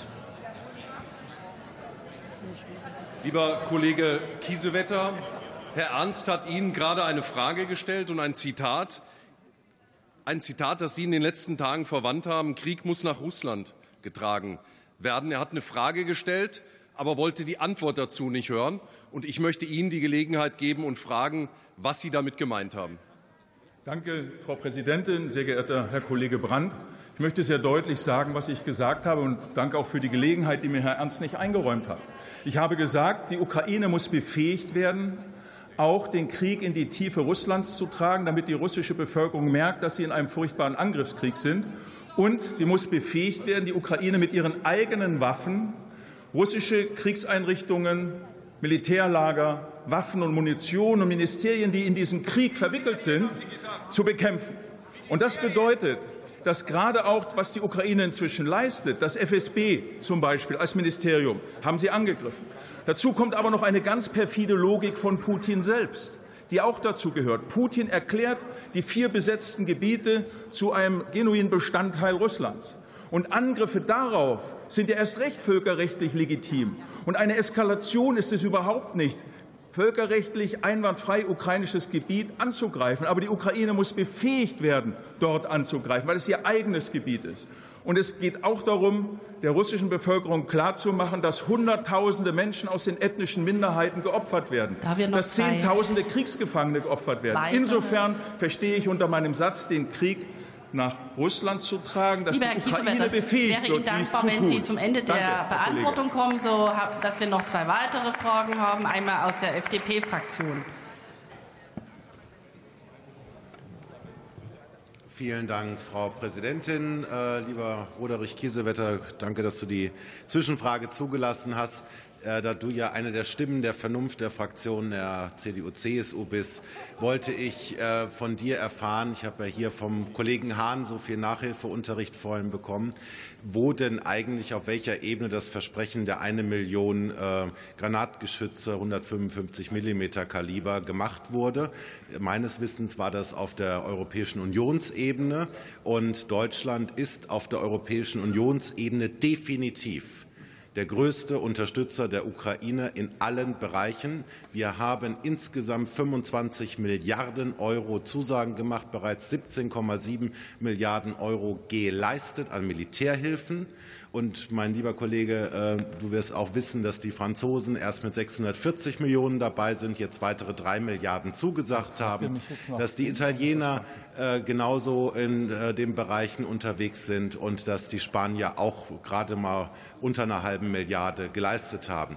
Also, wo liegt das Problem? Liegt es bei der Ampelkoalition in Deutschland und der Bundesregierung? Und ist diese Taurus-Debatte nicht einfach hier aufgesetzt und ein bisschen lächerlich, was deine Fraktion hier gerade abzieht? Oder aber kann man mal hier konstatieren, dass Deutschland alles dafür tut, die Ukraine zu unterstützen und dass die europäischen Partner noch sehr, sehr viel Nachholbedarf haben und dass es eigentlich Aufgabe der EU-Kommissionspräsidentin aus deiner Partei kommt, Ursula von der Leyen wäre, die europäischen Partner dazu anzutreiben, das, was Sie letztes Jahr versprochen haben, auch tatsächlich umzusetzen und die europäische Verteidigungsindustrie nach vorne zu bringen und auszubreiten und entsprechend äh, auszustatten. Da liegt der Hund begraben und nicht So, in der Frage, ob wir Taurus liefern oder bitte nicht. mal antworten auf diese Zwischenfrage. Sehr geehrter Herr Kollege Lechte, Sie haben drei Punkte angesprochen. Erstens die eine Million, zweitens die deutsche Unterstützung, drittens, was machen die anderen? Zur eine Million war eine Abstimmung, die die EU-Kommissionspräsidentin deutlich gemacht hat, nachdem sie sich mit den nationalen Verteidigungsministern beraten hat. Und auch Verteidigungsminister Pistorius, das hat Florian Hahn sehr gut angesprochen, war einer der Ratgeber. Und nicht umsonst hätte die Europäische Union ein Versprechen gemacht, wenn nicht die Mitgliedstaaten dahinter gestanden wären. Zweitens zu unseren eigenen Unterstützungsleistungen. Ich rate auf die Homepage, auf die Netzseite des Bundesverteidigungsministeriums zu gehen. Dort werden 5,6 Milliarden Euro Militärhilfe genannt. Weitere 8 Milliarden sind anerkannt. Ich warne davor, in einen Wettbewerb mit anderen zu gehen. Frankreich liefert Waffen, die russische Versorgungswege auf die Krim äh, zerstören. Zweitens, und das ist auch ganz wichtig, andere Staaten machen nach Bruttoinlandsprodukt deutlich mehr. Norwegen 1,7, Estland, Lettland 1,7, 1,5 Prozent. Ich spreche es deshalb an, weil die wirtschaftsstärkste Macht Europas nicht ständig mit einer Hybris und Überheblichkeit sagen sollte, wie toll wir sind. Wir sollten mehr tun für die Ukraine und das in Demut und in Anstrengung und nicht bestimmte Waffensysteme als rote Linie ausklammern. Und der letzte Punkt, was die anderen machen, ja, aber wir sollten einer Scharnierfunktion nachkommen und den Mittelosteuropäern klar machen, wir stehen an eurer Seite, wir helfen. Und den Südeuropäern mit etwas mehr Schmackes klar machen, dass ein Spanien, ein Italien und auch ein Frankreich mehr tun kann. Aber ich wünschte mir, andere Länder wie Frankreich würden auch so stark sein und äh, Marschflugkörper liefern. Frankreich tut es, Deutschland nicht. Und die letzte Zwischenfrage, die ich zulasse, ist von Dr. Harald Weil von der AfD-Fraktion. Herr Kollege.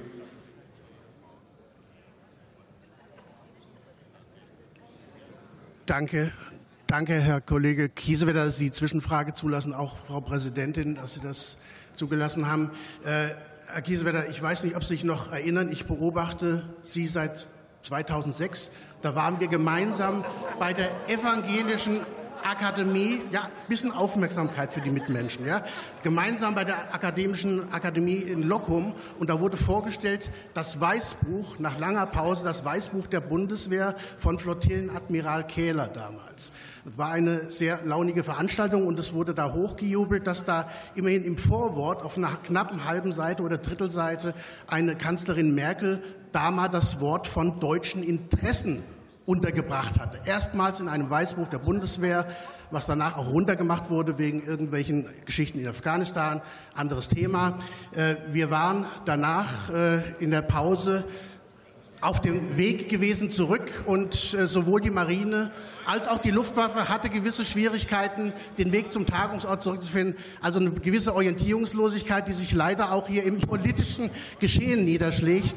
Äh, die Forderung nach dem Taurus ist ja ein Running Gag, der CDU-Fraktion, CDU-CSU-Fraktion insbesondere. Ich erwarte eigentlich, dass mindestens mal einer von Ihnen oder dann doch Sie als Oberst der Luftwaffe sich Dr. Seltsam-mäßig auf den Taurus setzt und damit nach Moskau reitet.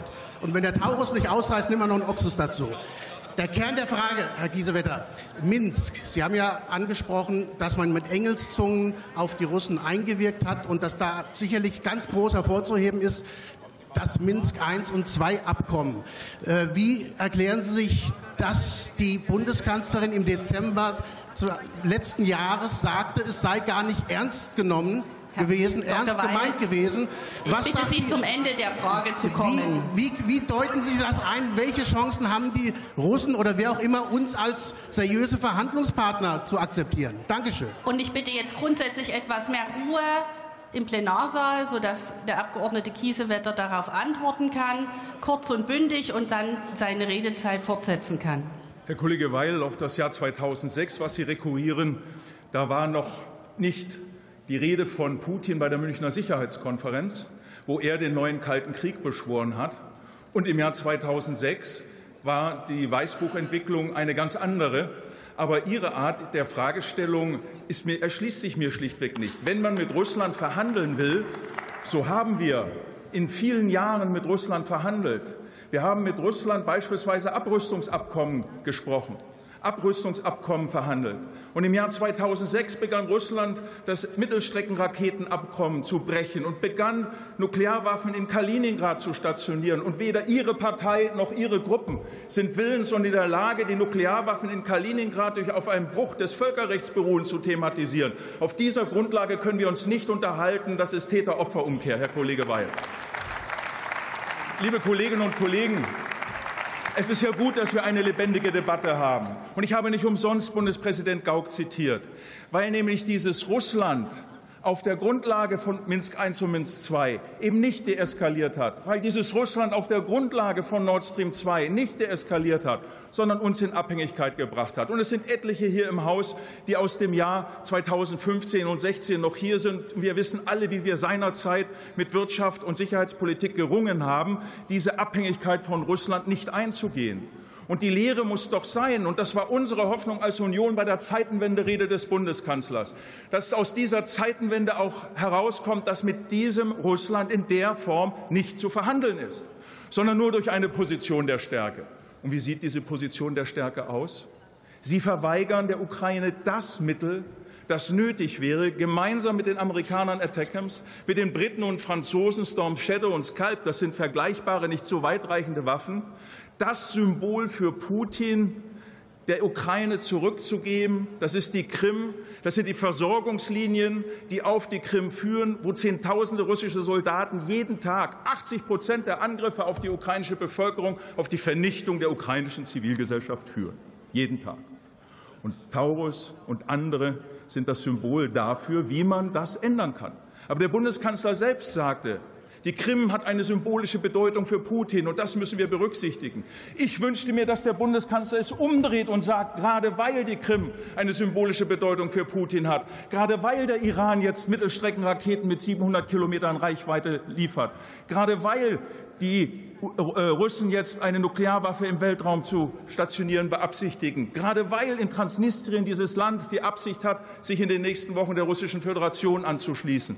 Und gerade weil die größte verpasste Chance, Nawalny von Russland auf die Schwelle des bayerischen Hofes symbolisch gelegt wurde, hat der Bundeskanzler eine historische Chance verpasst am vergangenen Sonntag, gemeinsam mit Zelensky im Saal zu stehen und zu sagen, Europa, USA, Russland, Ukraine, wir Europäer stehen zusammen gegen den Völkerrechtsbruch, den Russland begeht gegen die Gräueltaten, gegen die Menschenrechtsverletzungen, gegen Kindesentführungen.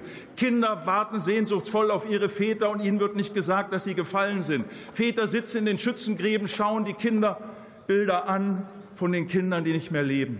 Ich will sagen, liebe Kolleginnen und Kollegen, wenn wir als Bundestag eine Glaubwürdigkeit haben wollen, dann sollten wir nicht symbolisch über tolle Dinge reden und wie gut wir in der Unterstützung sind, sondern alles tun, dass das Symbol Putins befreit werden kann. Das ist die Krim. Aber es ist auch eine Ukraine, die einen Weg haben muss in die Europäische Union, in die NATO. Und dafür müssen wir alles tun, dass die ukrainische Bevölkerung eine Perspektive hat und nicht weiter Opfer von Kriegsverbrechen wird. Deshalb mehr, as long as it takes ist falsch, whatever it takes ist richtig. Dankeschön. Früher, entschiedener und substanzieller.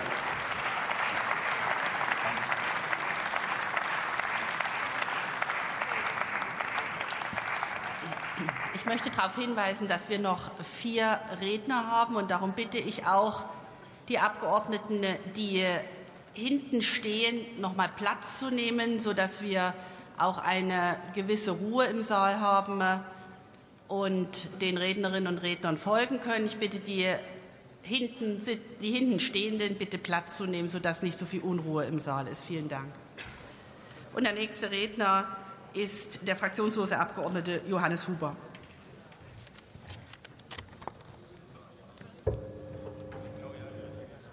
Sehr geehrte Frau Präsidentin, liebe Mitbürger! Georgien 2008, Krim 2014 und Ukraine 2022 folgten jeweils den rapide schlechter werdenden Zustimmungswerten des russischen Präsidenten. Auch das Dekret des ukrainischen Präsidenten von März 2021 zur militärischen Rückeroberung der Krim und des Donbass war weder für den Frieden in Europa noch für sein eigenes Schicksal hilfreich.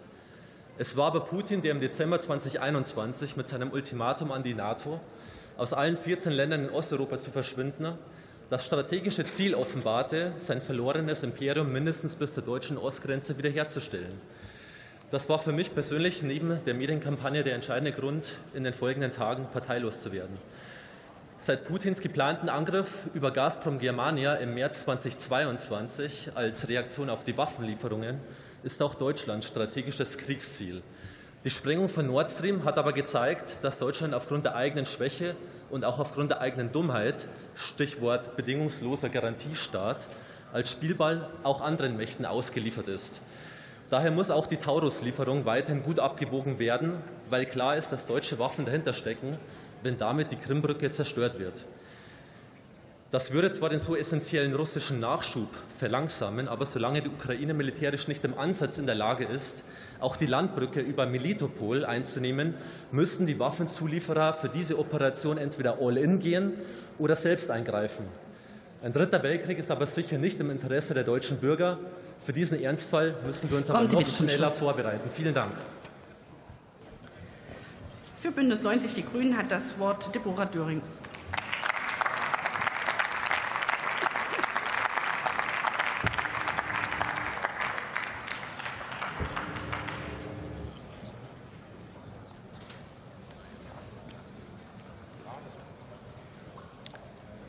Sehr geehrte Frau Präsidentin, liebe Kolleginnen und Kollegen, sehr geehrter Herr Botschafter! Vor zehn Jahren demonstrierten Hunderttausende Ukrainerinnen auf dem Maidan für eine Anbindung an die Europäische Union mit bitteren Konsequenzen. Die Proteste wurden blutig niedergeschlagen. Mehr als 100 Demonstrantinnen verloren ihr Leben. Um diesen Annäherungsprozess zu unterbinden, annektierte Russland kurz darauf die Krim und begann den Krieg in der Ostukraine. Kein anderes Land hat einen so hohen Preis für die Hinwendung zur EU gezahlt wie die Ukraine. Wir schulden es genau diesen Ukrainerinnen, sie bei der Selbstverteidigung ihres Landes umfassend zu unterstützen und den Weg in die EU zu ebnen.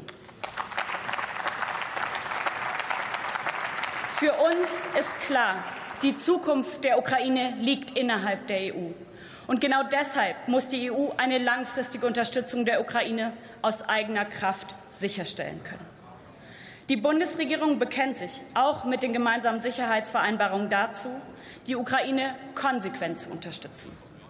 Diese umfangreiche militärische wie zivile Unterstützung bekräftigen wir auch mit dem vorliegenden Antrag. Die Ukraine braucht umfassende Militärhilfen, um sich selbst zu verteidigen und die eigene territoriale Integrität und Souveränität vollständig wiederherstellen zu können. Dafür brauchen wir zusätzlich weitreichende Waffensysteme und ausreichende Munition, die wir liefern. Aber, liebe Kolleginnen und Kollegen, auch der Wiederaufbau der Ukraine ist ein Akt des Widerstandes. Wenn Schulen wieder aufgebaut werden, die Energieinfrastruktur wieder instand gesetzt wird und landwirtschaftliche Flächen von Minen befreit werden, zeigen wir der gesamten ukrainischen Bevölkerung, dass wir fest an ihrer Seite stehen. Wir müssen gemeinsam mit der ukrainischen Zivilgesellschaft, den Kommunen und der Privatwirtschaft diesen Wiederaufbau langfristig unterstützen.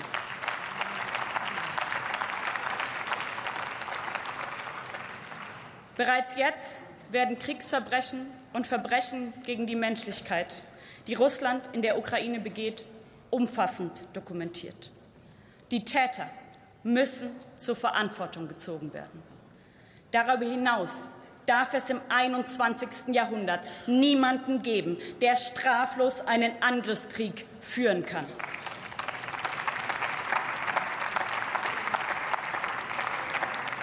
Genau deshalb befürworten wir das Anliegen der Ukraine, ein Sondergericht für das Verbrechen der Aggression gegen die Ukraine einzurichten. Liebe Kolleginnen und Kollegen, abschließend möchte ich auch die Situation in der Republik Moldau nicht unerwähnt lassen. Wir stehen auch weiterhin solidarisch an Ihrer Seite und werden Sie unterstützen. Vielen Dank.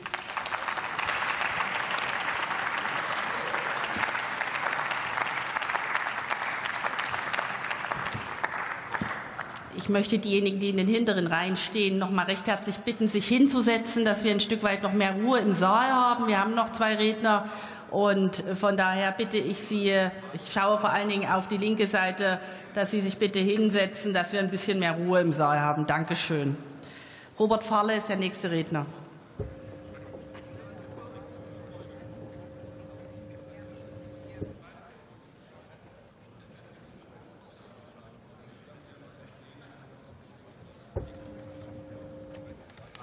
Sehr geehrte Frau Präsidentin, sehr geehrte Damen und Herren! Putin erklärte im Interview mit Tucker Carlson, dass über eine Milliarde Menschen gesehen haben, dass er zu Waffenstillstandsverhandlungen auf der Grundlage des Istanbuler Friedenskompromisses bereit ist. Dieser Friedenskompromiss hätte den Krieg in der Ukraine schon vor zwei Jahren sofort beenden können. Zelensky wurde von Joe Biden und Boris Johnson daran gehindert, diesen Kompromiss zu unterzeichnen. Die ukrainische Delegation hatte das Positionspapier vorgelegt. Ich zitiere, die Ukraine erklärt sich selbst zu einem neutralen Staat und verspricht, blockfrei zu bleiben. Im Gegenzug haben damals schon die Russen zugesagt, sich hinter die Grenzen vom 24. Februar 2022 zurückzuziehen. Dies wurde vom türkischen Außenminister sowie dem israelischen Ministerpräsidenten Bennett bestätigt. Der Krieg wäre damals schon beendet gewesen und Hunderttausende junge Männer auf beiden Seiten der Front würden heute noch leben. Wenn es ihnen um das Leben der Menschen gehen würde, würden sie sich für einen Waffenstillstand einsetzen. Und Sie, Herr Roderich Kiesewetter, Sie, Frau Strack-Zimmermann, Sie wollen Deutschland in einen Krieg hineinziehen, weil Sie immer noch den Sieg der Ukraine fordern, wo jeder weiß, dass das völlig chancenlos und unsinnig ist und man eine Atommacht auf diese Weise nicht besiegen kann. Vielen Dank.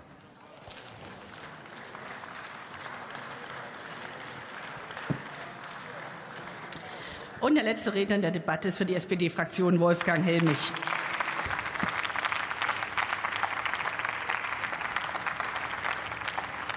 Frau Präsidentin, Herr Botschafter, Frau Wehrbeauftragte, liebe Kolleginnen und Kollegen! Im Krieg sollte die Perspektive auf Frieden erhalten bleiben. Diese Worte von unserem Bundespräsidenten von gestern Abend sind mir deutlich in Erinnerung geblieben und haben sich eingeprägt, weil sie die Linie sind, mit der wir Politik tun und mit der wir Politik machen, gerade bei der Unterstützung der Ukraine. Russland hoffte, glaubte, eine demokratische, unabhängige, souveräne Ukraine zerschlagen, zerstören zu können und damit die Demokratie weltweit und den europäischen Zusammenhang, die europäische Friedensordnung zerstören zu können. Zerstörung, Tod, unsägliches Leid, Terror gegen die Menschen in der Ukraine. Putin opfert jede Menschlichkeit, jede Zivilisation seinem imperialistischen Größenwahn. Das werden wir, das dürfen wir nicht zulassen. Und ich verneige mich vor einem tapferen ukrainischen Volk, das mit unserer Unterstützung dieses verhindert hat und den Sieg Putins verhindert hat. Und lassen Sie mich eine persönliche Note hinzufügen, weil ich danke an dieser Stelle dem ukrainischen Zwangsarbeiter, der es 1945 vermieden hat und verhindert hat, dass meine Familie erschossen worden wäre. Mit der militärischen, wirtschaftlichen, politischen und humanitären Unterstützung der Ukraine schützen wir unsere eigene Sicherheit, unsere demokratischen Werte und unsere Freiheit. Wir wollen die Hand zum Frieden reichen, ja. Aber wenn diese Hand ständig ausgeschlagen wird, wenn unsere Bündnispartner und wir selbst bedroht werden, dann müssen wir gewappnet sein. Dann dürfen wir nicht warten, dann dürfen wir nicht zusehen. Wir müssen gewappnet sein. Deshalb werden wir die Ukraine weiter unterstützen, so wie es auch der Koalitionsantrag beschreibt. Die Ukraine muss gewinnen. Die Ukraine will in die NATO. Wir unterstützen sie bei diesem Weg und bei ihrem Weg in die EU und damit in eine demokratische und sichere Zukunft. Das ist die Perspektive, die wir den Menschen in der Ukraine geben müssen.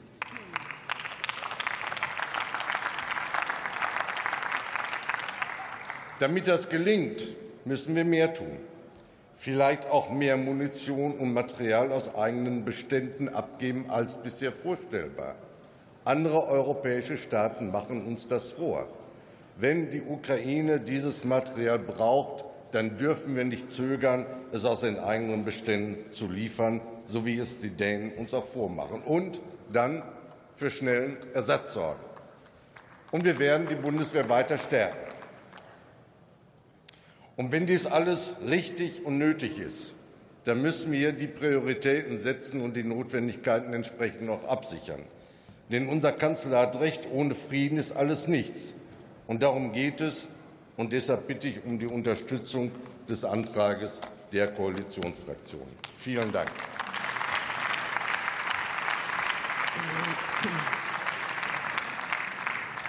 Und damit schließe ich die Aussprache und wir kommen zur Abstimmung über den Antrag der Koalitionsfraktionen auf der Drucksache 10 375 mit dem Titel Zehn Jahre russischer Krieg gegen die Ukraine, die Ukraine und Europa entschlossen verteidigen.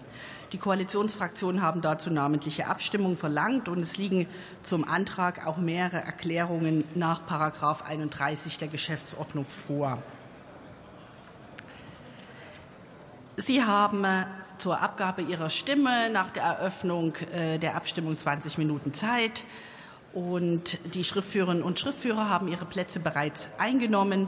Und ich eröffne hiermit die, ich eröffne hiermit die namentliche Abstimmung über den Antrag auf der Drucksache 10375. Die Abstimmungsurnen werden äh, um 14 Uhr 30 geschlossen. Und das bevorstehende Ende werde ich Ihnen aber kurz zuvor noch mal rechtzeitig bekannt geben.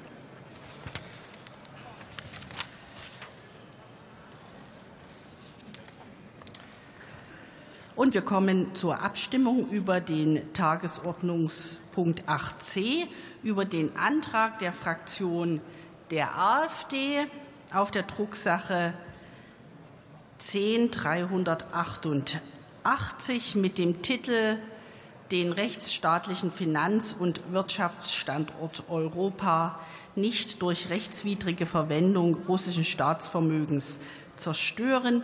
Wer stimmt für diesen Antrag? Das ist die AfD-Fraktion. Wer stimmt dagegen? Das ist der Rest des Hauses. Enthaltungen sehe ich keine. Dann ist der Antrag hiermit abgelehnt. Und ich rufe auf den Tagesordnungspunkt 5 und 6, die Beratung der Anträge der AfD-Fraktion